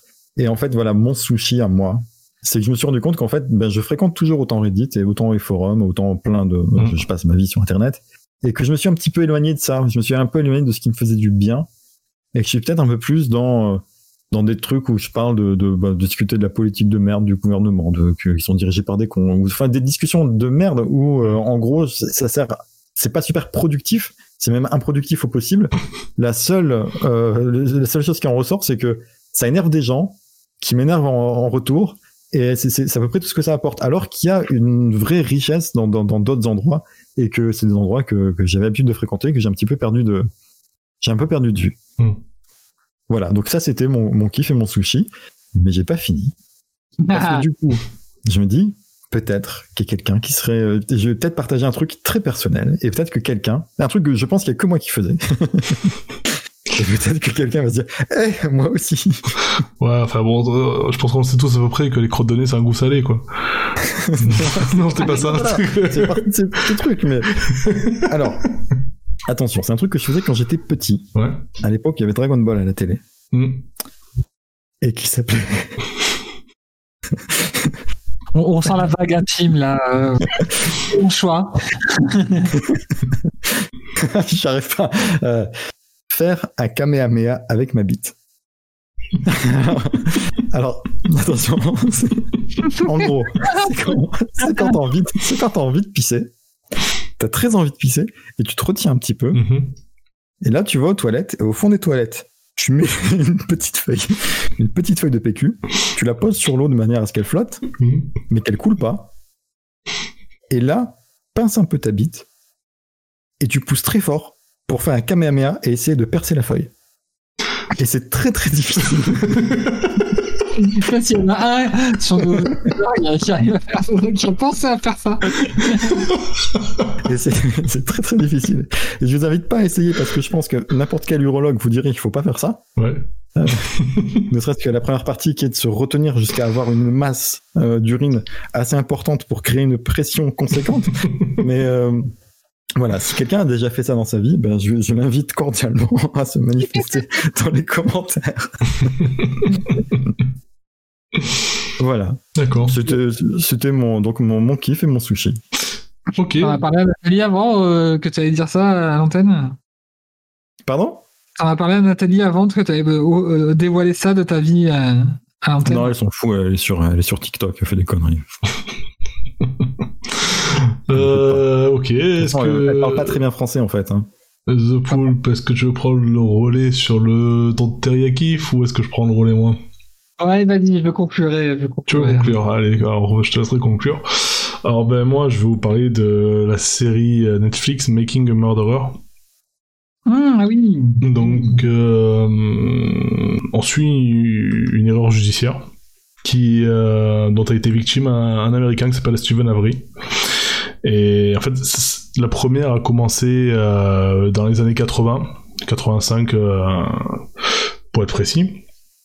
En gros, il a été accusé, il a été accusé à tort du viol, enfin pas du viol, mais en tout cas d'une tentative de viol d'une femme qui faisait partie un peu de la haute société, voilà, dans, le patelin où il était. Là, je sais plus exactement où c'était, il me semble dans le Wisconsin ou quelque chose comme ça les, gars, le, shérif de l'époque, etc., ils aimaient pas ce type et sa famille, c'était une sorte de, on va un peu de, des gens un peu comme, ils étaient un peu reclus, ils avaient une casse auto, ils vivaient tous entre eux, il y, a, il y avait des histoires de consanguinité, ce genre de choses, enfin bref, ils étaient super mal vus de, de la ville d'à côté, et bah, voilà, ce type-là était, était, détesté, et ils lui ont mis cette affaire sur le dos. Et donc il a fait 18 ans de prison pour ça. Et euh, donc à tort parce qu'il a été euh, il a été acquitté euh, donc en 2003 si je dis pas de bêtises. C'est ça en 2003 suite à des tests ADN et malheureusement pour lui bon lui évidemment il pour se venger, enfin pour se venger logiquement, hein, se, être dédommagé, il a porté plainte contre ceux qui l'ont accusé à tort et qui l'ont fait condamner. et ces types-là, ben, ils allaient devoir rendre des comptes et et voilà quoi. Et comme par hasard, un an et demi après, euh, il est accusé du meurtre d'une nana. Euh, qui a disparu, qui a priori euh, a été a été voilà assassiné, enfin qui sait même pas a priori, c'est sûr, elle a été assassinée et son cadavre a été brûlé. Et une fois de plus, eh ben, ça va lui retomber sur la gueule, alors qu'il n'y a pas vraiment de preuves tangibles. Cette fois-ci, comme par hasard, il y a de l'ADN dans la voiture de la nana qui a été retrouvée. Euh, mais en fait derrière il y a une enquête et c'est ça le, le, délire de la série, c'est qu'en fait on suit sur 10 épisodes à peu près. Euh, ben voilà les, les zones d'ombre de l'enquête, pourquoi euh, il est a priori innocent et et pourquoi on est sur quelque chose qui, qui est de l'ordre du, du complot en fait contre lui. Et c'est énorme. C'est une série, euh, voilà, que moi je conseille vraiment. Euh, si vous voulez voir, voilà, quelque chose qui, voilà, de, de l'injustice dans, dans, toute sa splendeur, quand il y a un système qui écrase quelqu'un et qui fout de la rage, tellement en fait tu te rends compte. Est-ce que c'est pas énervant, ouais? Oui, voilà, c'est ça, c'est tellement l'injustice est, forte, et là, c'est vraiment le système qui t'écrase, parce que t'as les gens qui ont le pouvoir et qui ont su faire les choses pour écraser le petit, celui qui a pas de pouvoir, et qui a pas les moyens de se défendre, et c'est... Il y a ce côté-là qui, est fascinant dans, voilà, dans, dans cette série. Donc, euh, il y a une saison 2, j'en parlerai pas pour pas spoiler, euh, parce que là, en gros, ce dont j'ai parlé, c'est en gros ce qui est présenté sur le premier épisode. Euh, donc euh, autant vous dire que des rebondissements et voilà, il y en a plein. Euh, et donc voilà, c'est c'est vraiment une série une série docu qui m'a qui m'a scotché. Surtout la saison 1, la, saison 2 est vraiment différente parce que bon, je peux un peu en parler quand même sans, sans trop révéler d'éléments, mais en gros le le, le le le procès se poursuit un peu, on va dire.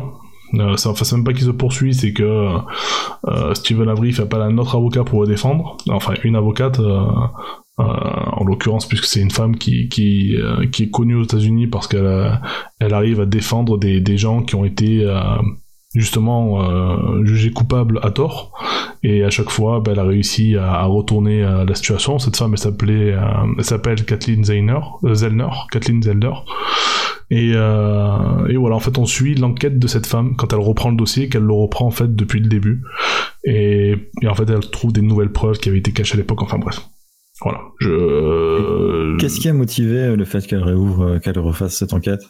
Ben, Elle, de base, c'est une avocate qui se tourne euh, à fond vers, sur cette, c'est sa vocation, c'est de prendre les, les, les dossiers des, des, innocents, enfin des innocents, des gens qu'elle pense innocents, parce que, bon, s'il est en prison, c'est qu'il est jugé coupable, en fait.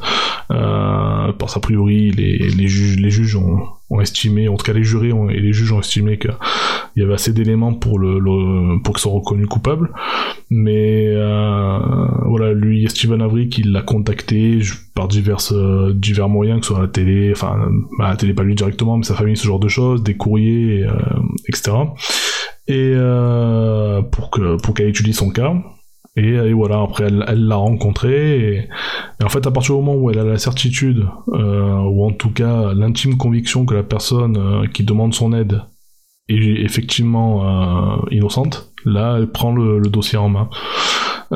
parce qu'elle explique elle-même qu'elle veut pas défendre des, gens qui la prendraient pour une imbécile et qui attaqueraient, qui, la pénaliserait, enfin qui qui en, doute sa, crédibilité. Donc donc voilà. Et d'ailleurs, voilà, une fois de plus, euh, elle a tous les cas qu'elle a eu a priori avant lui, elle les a tous euh, tous réglés. Euh. et voilà, donc voilà. Moi, je vous la conseille vraiment cette série. Making Murderer, les deux saisons. regardez au moins la première parce que c'est peut-être la plus passionnante. La, deuxième, c'est vraiment, on est plus vraiment dans le, côté enquête pure, le côté, c'est même scientifique en fait.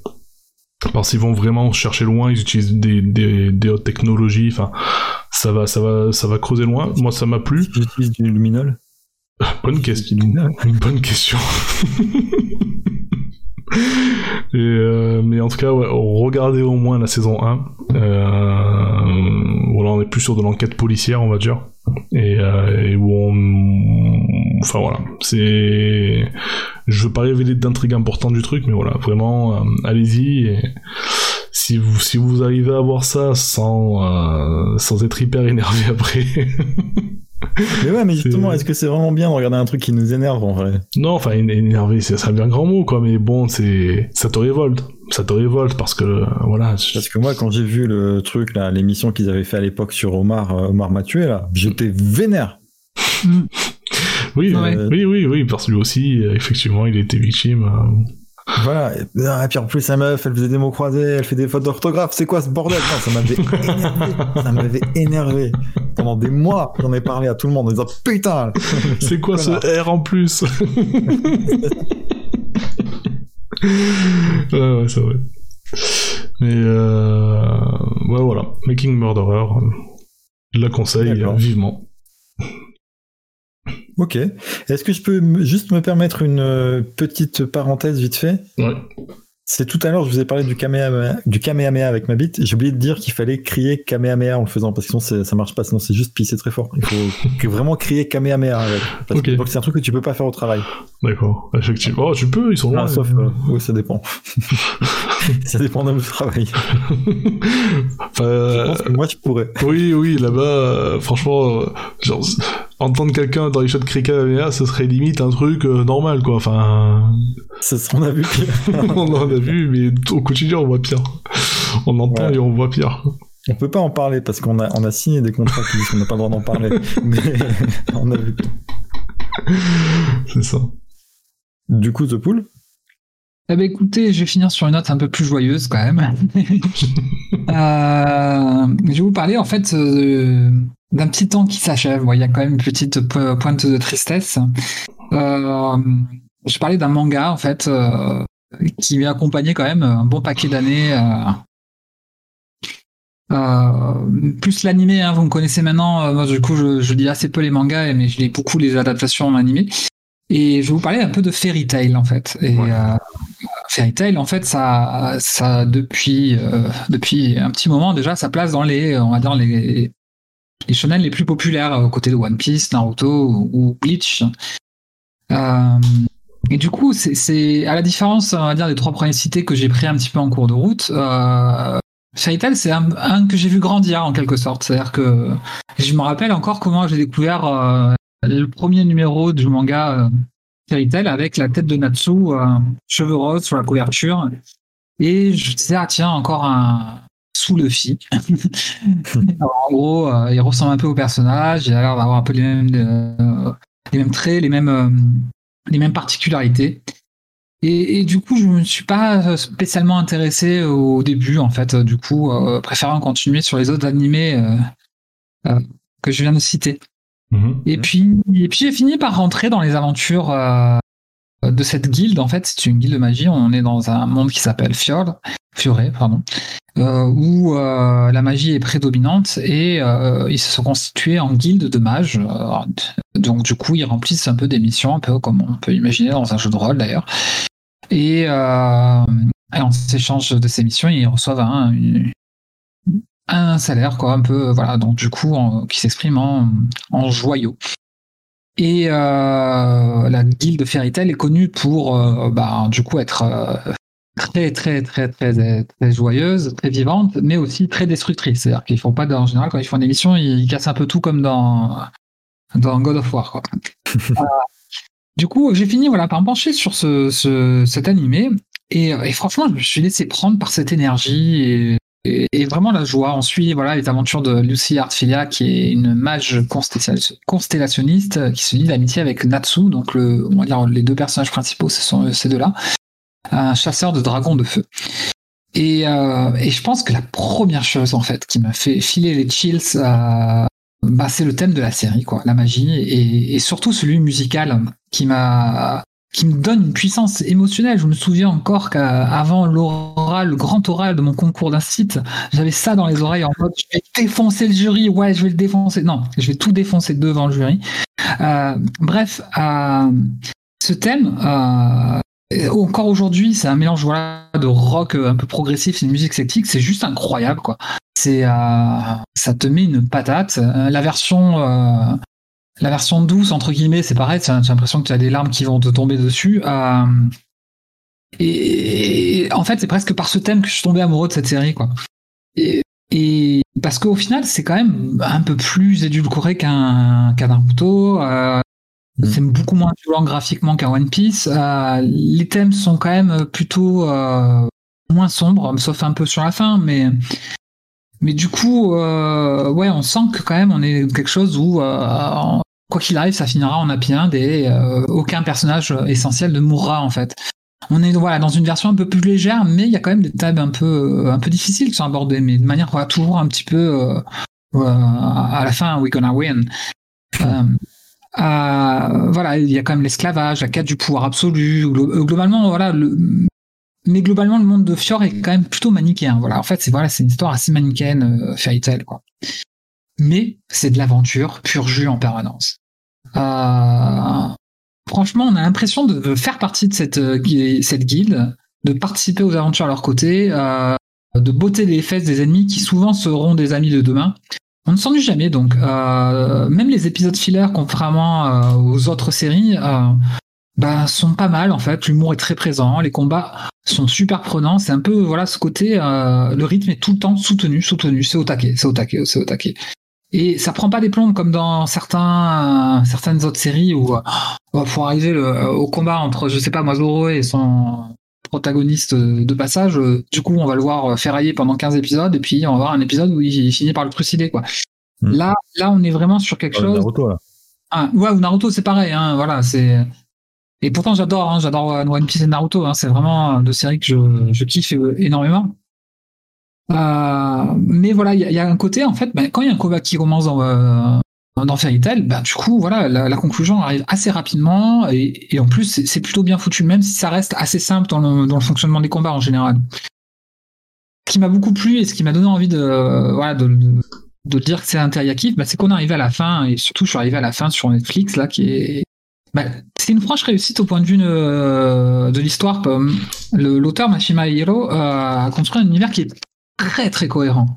C'est surtout les plans, les arcs, tout ça s'enchaîne, euh, relance l'intérêt en permanence pour les aventures des, différents personnages qui... bah, en fait, c'est voilà, c'est une guilde, donc du coup, il y a de plus en plus de personnages, ils ont chacun bien campé, euh, ils sont tous attachants. Enfin, il y, a- vraiment quelque chose, euh, une montée en puissance qui aboutit à un climax dans le dernier arc euh, d'Arbalès, où les révélations s'enchaînent autant que l'action. Et, euh, et franchement, j'ai été bluffé par, euh, par cette fin de série, peut-être encore plus que par celle de Naruto, qui est quand même assez exceptionnelle aussi. Et, euh, et je me dis, euh, voilà, en fait, je voulais en parler de cette fin grandiose sans la dévoiler. Hein. Mais, euh, mais du coup, voilà, c'est- aussi parce que euh, elle m'a évoqué des sentiments assez, assez puissants, dans le sens où bah, c'était, euh, bah, en fait, fallait dire au revoir en fait, à la Fairy Tail, au revoir à la guilde, à ses membres. Et ça m'a fait plus qu'un passement au cœur parce que c'est peut-être là la période qu'on vit, euh, cette impossibilité de retrouver ben, nos repères, nos guildes à nous en fait, nos, nos entourages, nos amis, avec qui on vit nos quotidiennes aventures. Peut-être c'est simplement la, voilà, la dissolution de cette aventure, euh, en tout cas une pause subie par le Covid, cette impuissance à reformer un cercle. Euh, voilà, c'est c'est- ce côté-là de Fairy Tail en fait que bah, du coup en- ensemble bah, on peut toujours vraiment continuer à rigoler, à, ce thème majeur que euh, du shonen en, général, d'appartenir à un groupe, à une famille, et que toute l'histoire n'est jamais près de se terminer. Mais qu'on se rassure, ce n'est pas la fin. Il y aura toujours quelque chose après. D'ailleurs, Fairy Tail, ce n'est pas vraiment terminé. Il paraît que certains membres se sont lancés dans la quête des 100 ans. Ouf, Hmm. il reste encore du temps. D'accord. Bah écoute, j'ai failli, euh, j'ai failli regarder. Mais tu ne l'as pas fait. Non, en fait, j'ai- failli regarder ça avec mon fils la semaine dernière parce qu'on a fini euh, euh, My Hero Academia la saison 2. et Ouais, j'ai regardé juste après. J'aime bien aussi. ouais. J'aime beaucoup aussi. Ouais. Et, euh, et c'est tout ce qu'il y a sur Netflix. Après, le reste, je l'ai, mais en japonais euh, sous-titré. Et puis bon, bah, c'est encore un peu relou pour, pour lui, il a 10 ans, de regarder un truc en japonais sous-titré, quoi. Et, euh, et on a fait regarder ça. Et en scrollant dans les, dans les programmes, euh, bah, on est tombé sur Wakfu. Et du coup, on a commencé à regarder Wakfu. Alors, de... C'est pas top, Wakfu, honnêtement. Vous Ouais, avez- ça va, c'est vous- sympa. C'est assez inégal pour l'instant, ce que j'ai vu. C'est la première saison, c'est ça? Ouais. Ouais, bah, du coup, c'est cohérent avec ce que je disais, que sur la première saison, c'était, ils, ils cherchent un peu leur rythme, et après, c'est à partir de la saison 2 où vraiment ils trouvent leur truc, et Il y a Ça- des voilà, il y, a des bonnes idées. Il y a des épisodes que j'ai trouvé très cool. euh, L'épisode, euh, par exemple, de- du concours de, de cuisine là, ou de pain, ou je sais plus quoi. Là. ouais. Euh, pas- enfin, j'ai j'ai trouvé très cool parce que c'était c'est typiquement le type d'épisode où tu dis euh, ça peut être ça peut être super naze. Et là, j'ai trouvé j'ai trouvé sympa. Mhm. Euh, Enfin bref, voilà, je regarde comme ça. Après, je te dirais, je regarde vraiment d'un œil en jouant à Hades. Ouais, ouais, forcément. ouais. Mais apparemment, mon, mon fils surkiffe, donc bah, Ouais, merci je- pour le pour- merci pour le conseil. Ouais, je pense Mais bah écoute, Fairy Tail, je pense qu'il sera, il sera sur la liste euh, sur la suite. Hein. Enfin, ça va être, euh, on va enchaîner là-dessus. Voilà. Et sinon, euh, juste pour une deuxième parenthèse, ça n'a plus rien à voir avec le Kamehameha avec ma bite cette fois-ci. euh, c'est, j'ai continué parce que la dernière fois j'ai parlé vite fait de Mob Psycho. Ouais. Mais principalement pour dire que la série live avait l'air complètement pétée, complètement nulle et complètement inutile. Euh, mais j'avais pas, j'avais, enfin, je vous avais dit que j'avais, j'avais regardé quelques épisodes de, et que j'avais continué à regarder. J'ai, j'ai- là, j'ai continué à regarder un peu plus loin. Ça devient, c'est vraiment ouf, en fait, comme série. Il faut vraiment que vous voyez ça. Même la série live, t'es sûr? Non, non, pas la série Ah. live, pardon, non, le, l'animé. Là, il faut, faut vraiment que vous regardiez ça. C'est, vraiment ouf comme animé. C'est, c'est, c'est, c'est vraiment génial. Voilà. Donc, euh, c'est, enfin, si vous avez aimé One Punch Man, c'est, je pense que ça va taper dans vos kinks. C'est, c'est quelque chose qui est vraiment très, très bien. D'accord. Et, euh, et ce que je disais, du coup, ça, ça confirme un petit peu ce que je disais quand je disais que euh, il y avait un contraste entre le dessin pas forcément toujours très adroit et euh, de certaines scènes qui sont très bien animées et qui du coup sont, enfin, qui, qui deviennent encore plus épiques du coup par contraste. Là, on est 1000% là-dedans. Hmm. Euh, c'est ça, ça marche trop bien parce que le, le personnage quand il commence à péter un câble ou quand il y a des quand il y a des personnages qui commencent à se friter méchamment, ça devient magnifique à regarder et euh, c'est, c'est, c'est- du coup il y a, il y a ce contraste qui fait que c'est euh, c'est c'est enfin c'est c'est euh, on, on- enfin je, je suis soufflé à chaque fois que je vois, je vois un combat quoi c'est vraiment c'est vraiment c'est vraiment très cool à regarder Et, J'avais euh, vu, j'avais vu un petit extrait, effectivement, j'avais été méga bluffé. Effectivement, j'étais resté sur euh, la, la série live et d'un seul coup, je vois euh, juste l'extrait d'un combat de 3-4 minutes. Dit, Ah dans les airs à, à sauter des trucs, mais visuellement, c'était à, ouais, à tomber, ouais, vraiment à tomber. quoi. Ouais. Ah, vraiment, vraiment, je, je conseille à 1000%. C'est, c'est, c'est vraiment, c'est vraiment ouf. C'est vraiment très, très bien. Et euh, d'ailleurs, je, je le conseille. oh non, voilà, c'est, c'est tout ce que j'avais à dire, pardon. D'accord. Et toi, Jérém, Fairy Tail, ça te parle ou pas du tout? Ouais, ouais, ça, ça, ça fait un moment que ça, que ça me branche, mais ouais, je, je passe pas le, le cap, mais, euh, mais ouais, ouais, au même titre que d'autres séries, euh, c'est un truc qui est sur ma watchlist, euh, comme Tokyo Ghoul ou. euh, Ouais, pareil, je veux bien le voir celui-là aussi. Mm, Mais Hero Academia aussi, ça a l'air sympa. Mais, euh, mais ouais, ouais, euh, Fairy Tail, je, je pense. Le, le, le trip euh, Shonen Jump, quoi, c'est. euh, je pense qu'il y, a il y a vraiment moyen que ça me plaise beaucoup, quoi. Ouais. Après, My Hero Academia, c'est bien. Mais je trouve. Alors, je trouve ça. C'est, très bien en vrai. C'est, c'est très bien. Mais je pense que tu prendras plus de plaisir en regardant Mob Psycho. oui, ça aussi, c'est sur la liste d'ailleurs. Ça aussi.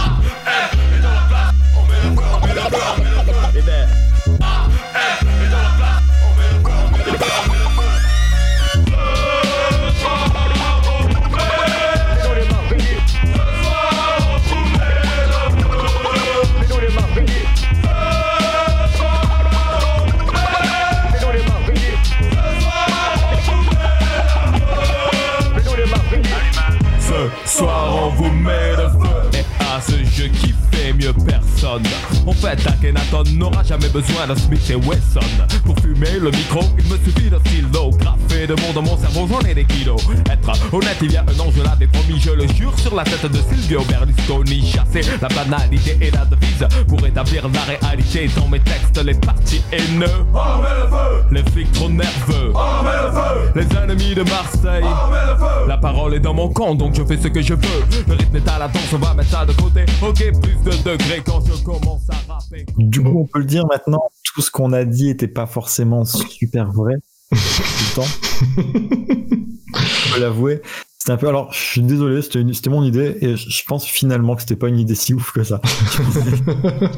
Ça a l'air sympa et puis j'étais chaud patate et en fait, euh, bah en fait. Mais en fait, c'est juste qu'il aurait fallu le préparer un petit peu.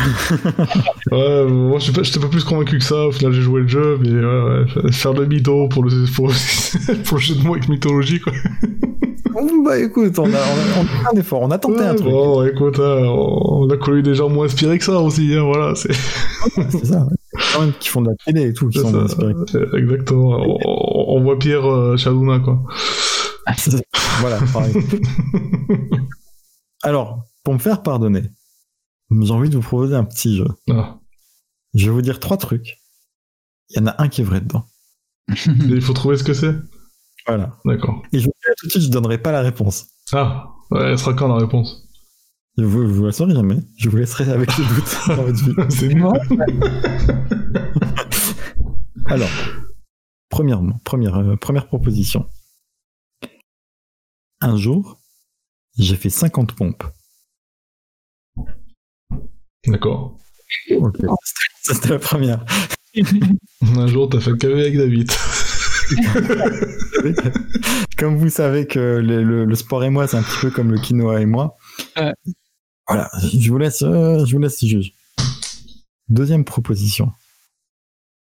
Un jour, j'ai réussi, en me concentrant très fort, à faire vraiment un tout petit kamehameha. Et j'avais des témoins. Pas avec ma bite, hein. Euh, J'allais dire de quel, de quel caméra on parle. Dans un vrai où tu fais une boule d'énergie qui sort de tes mains. D'accord, ok, pourquoi pas. Ouais. Trois- Troisièmement, un jour, j'ai aidé Louis Chédid à trouver une guitare pour Mathieu Chédid. Ouais, J'hésite entre 1 et la 2, quoi. Voilà, bah écoutez, Parfait. avec ça. Plutôt la 1 et la 3. hein. Mais bon. Il y en a qu'une seule qui est vraie ou les- il y en a deux qui sont fausses D'accord. Bon, j'hé- j'hésite entre la 1 et la 3. Je sais pas ce qu'on pense, euh, The Poulpe. Bah, Ouais. Je, je le vois quand même euh, effectivement euh, physiquement et scientifiquement impossible de produire une boule d'énergie qui sort de ses mains. Moins qu'il y ait un truc euh, qui ne nous ait pas tout dit pour euh, cette histoire. Bon, c'est vrai que c'est un peu cadeau, mais voilà. Donc, Vous vous savez que c'est pas la 2. Mais est-ce que c'est la 1 Ouais, c'est vrai que euh, les 50 pompes. euh, Je prends même la 3 que la 1 en fait. C'est- c'est- C'est c'est- c'est jouable, hein, parce que bon, même si t'as pas. Euh, même si t'as pas un cours d'athlète, euh, il y a- il y a quelques années, tu devais faire euh, 40 kilos tout mouillé, tu vois, donc il y a moyen de faire 50 pompes quand on fait 40 kilos. Et un jour de faire 50 pompes. Vraiment, je parie sur la 3. hein. Écoutez, je vous laisse, euh, je vous laisse en tirer les conclusions. euh, Je ne Ouais. répondrai jamais. Sachez que je ne répondrai jamais à cette question. Même je ne donnerai jamais de D'accord. ok, C'était mon instant frustration ultime. d'accord.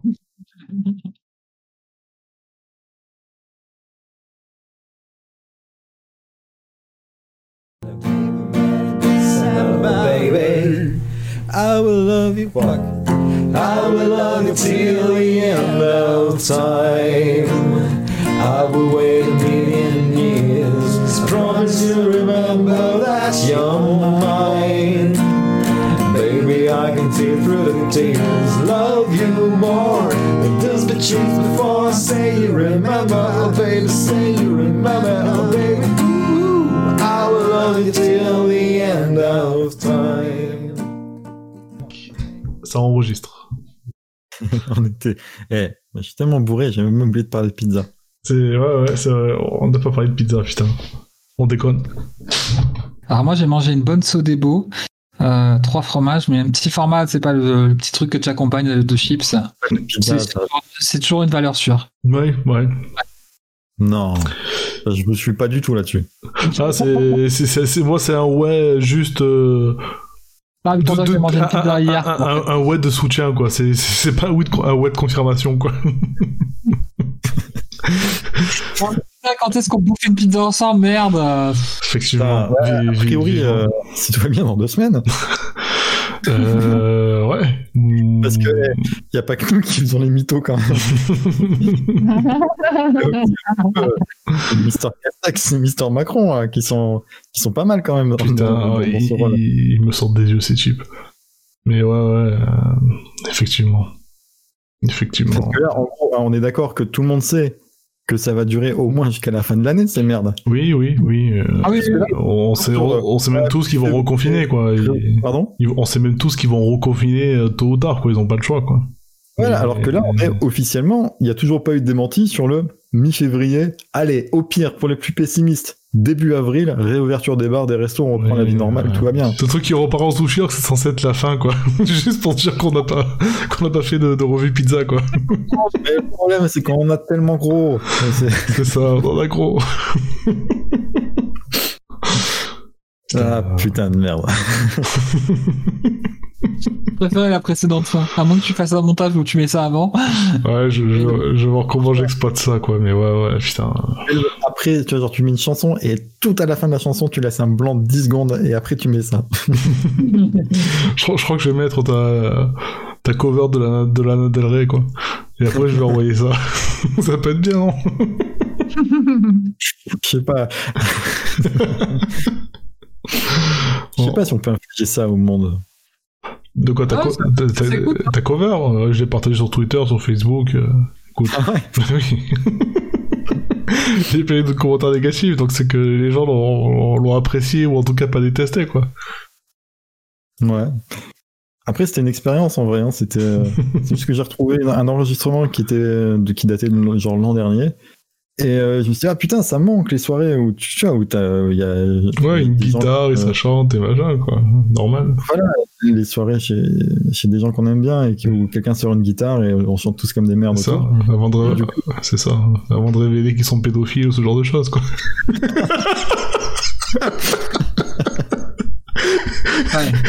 Private joke.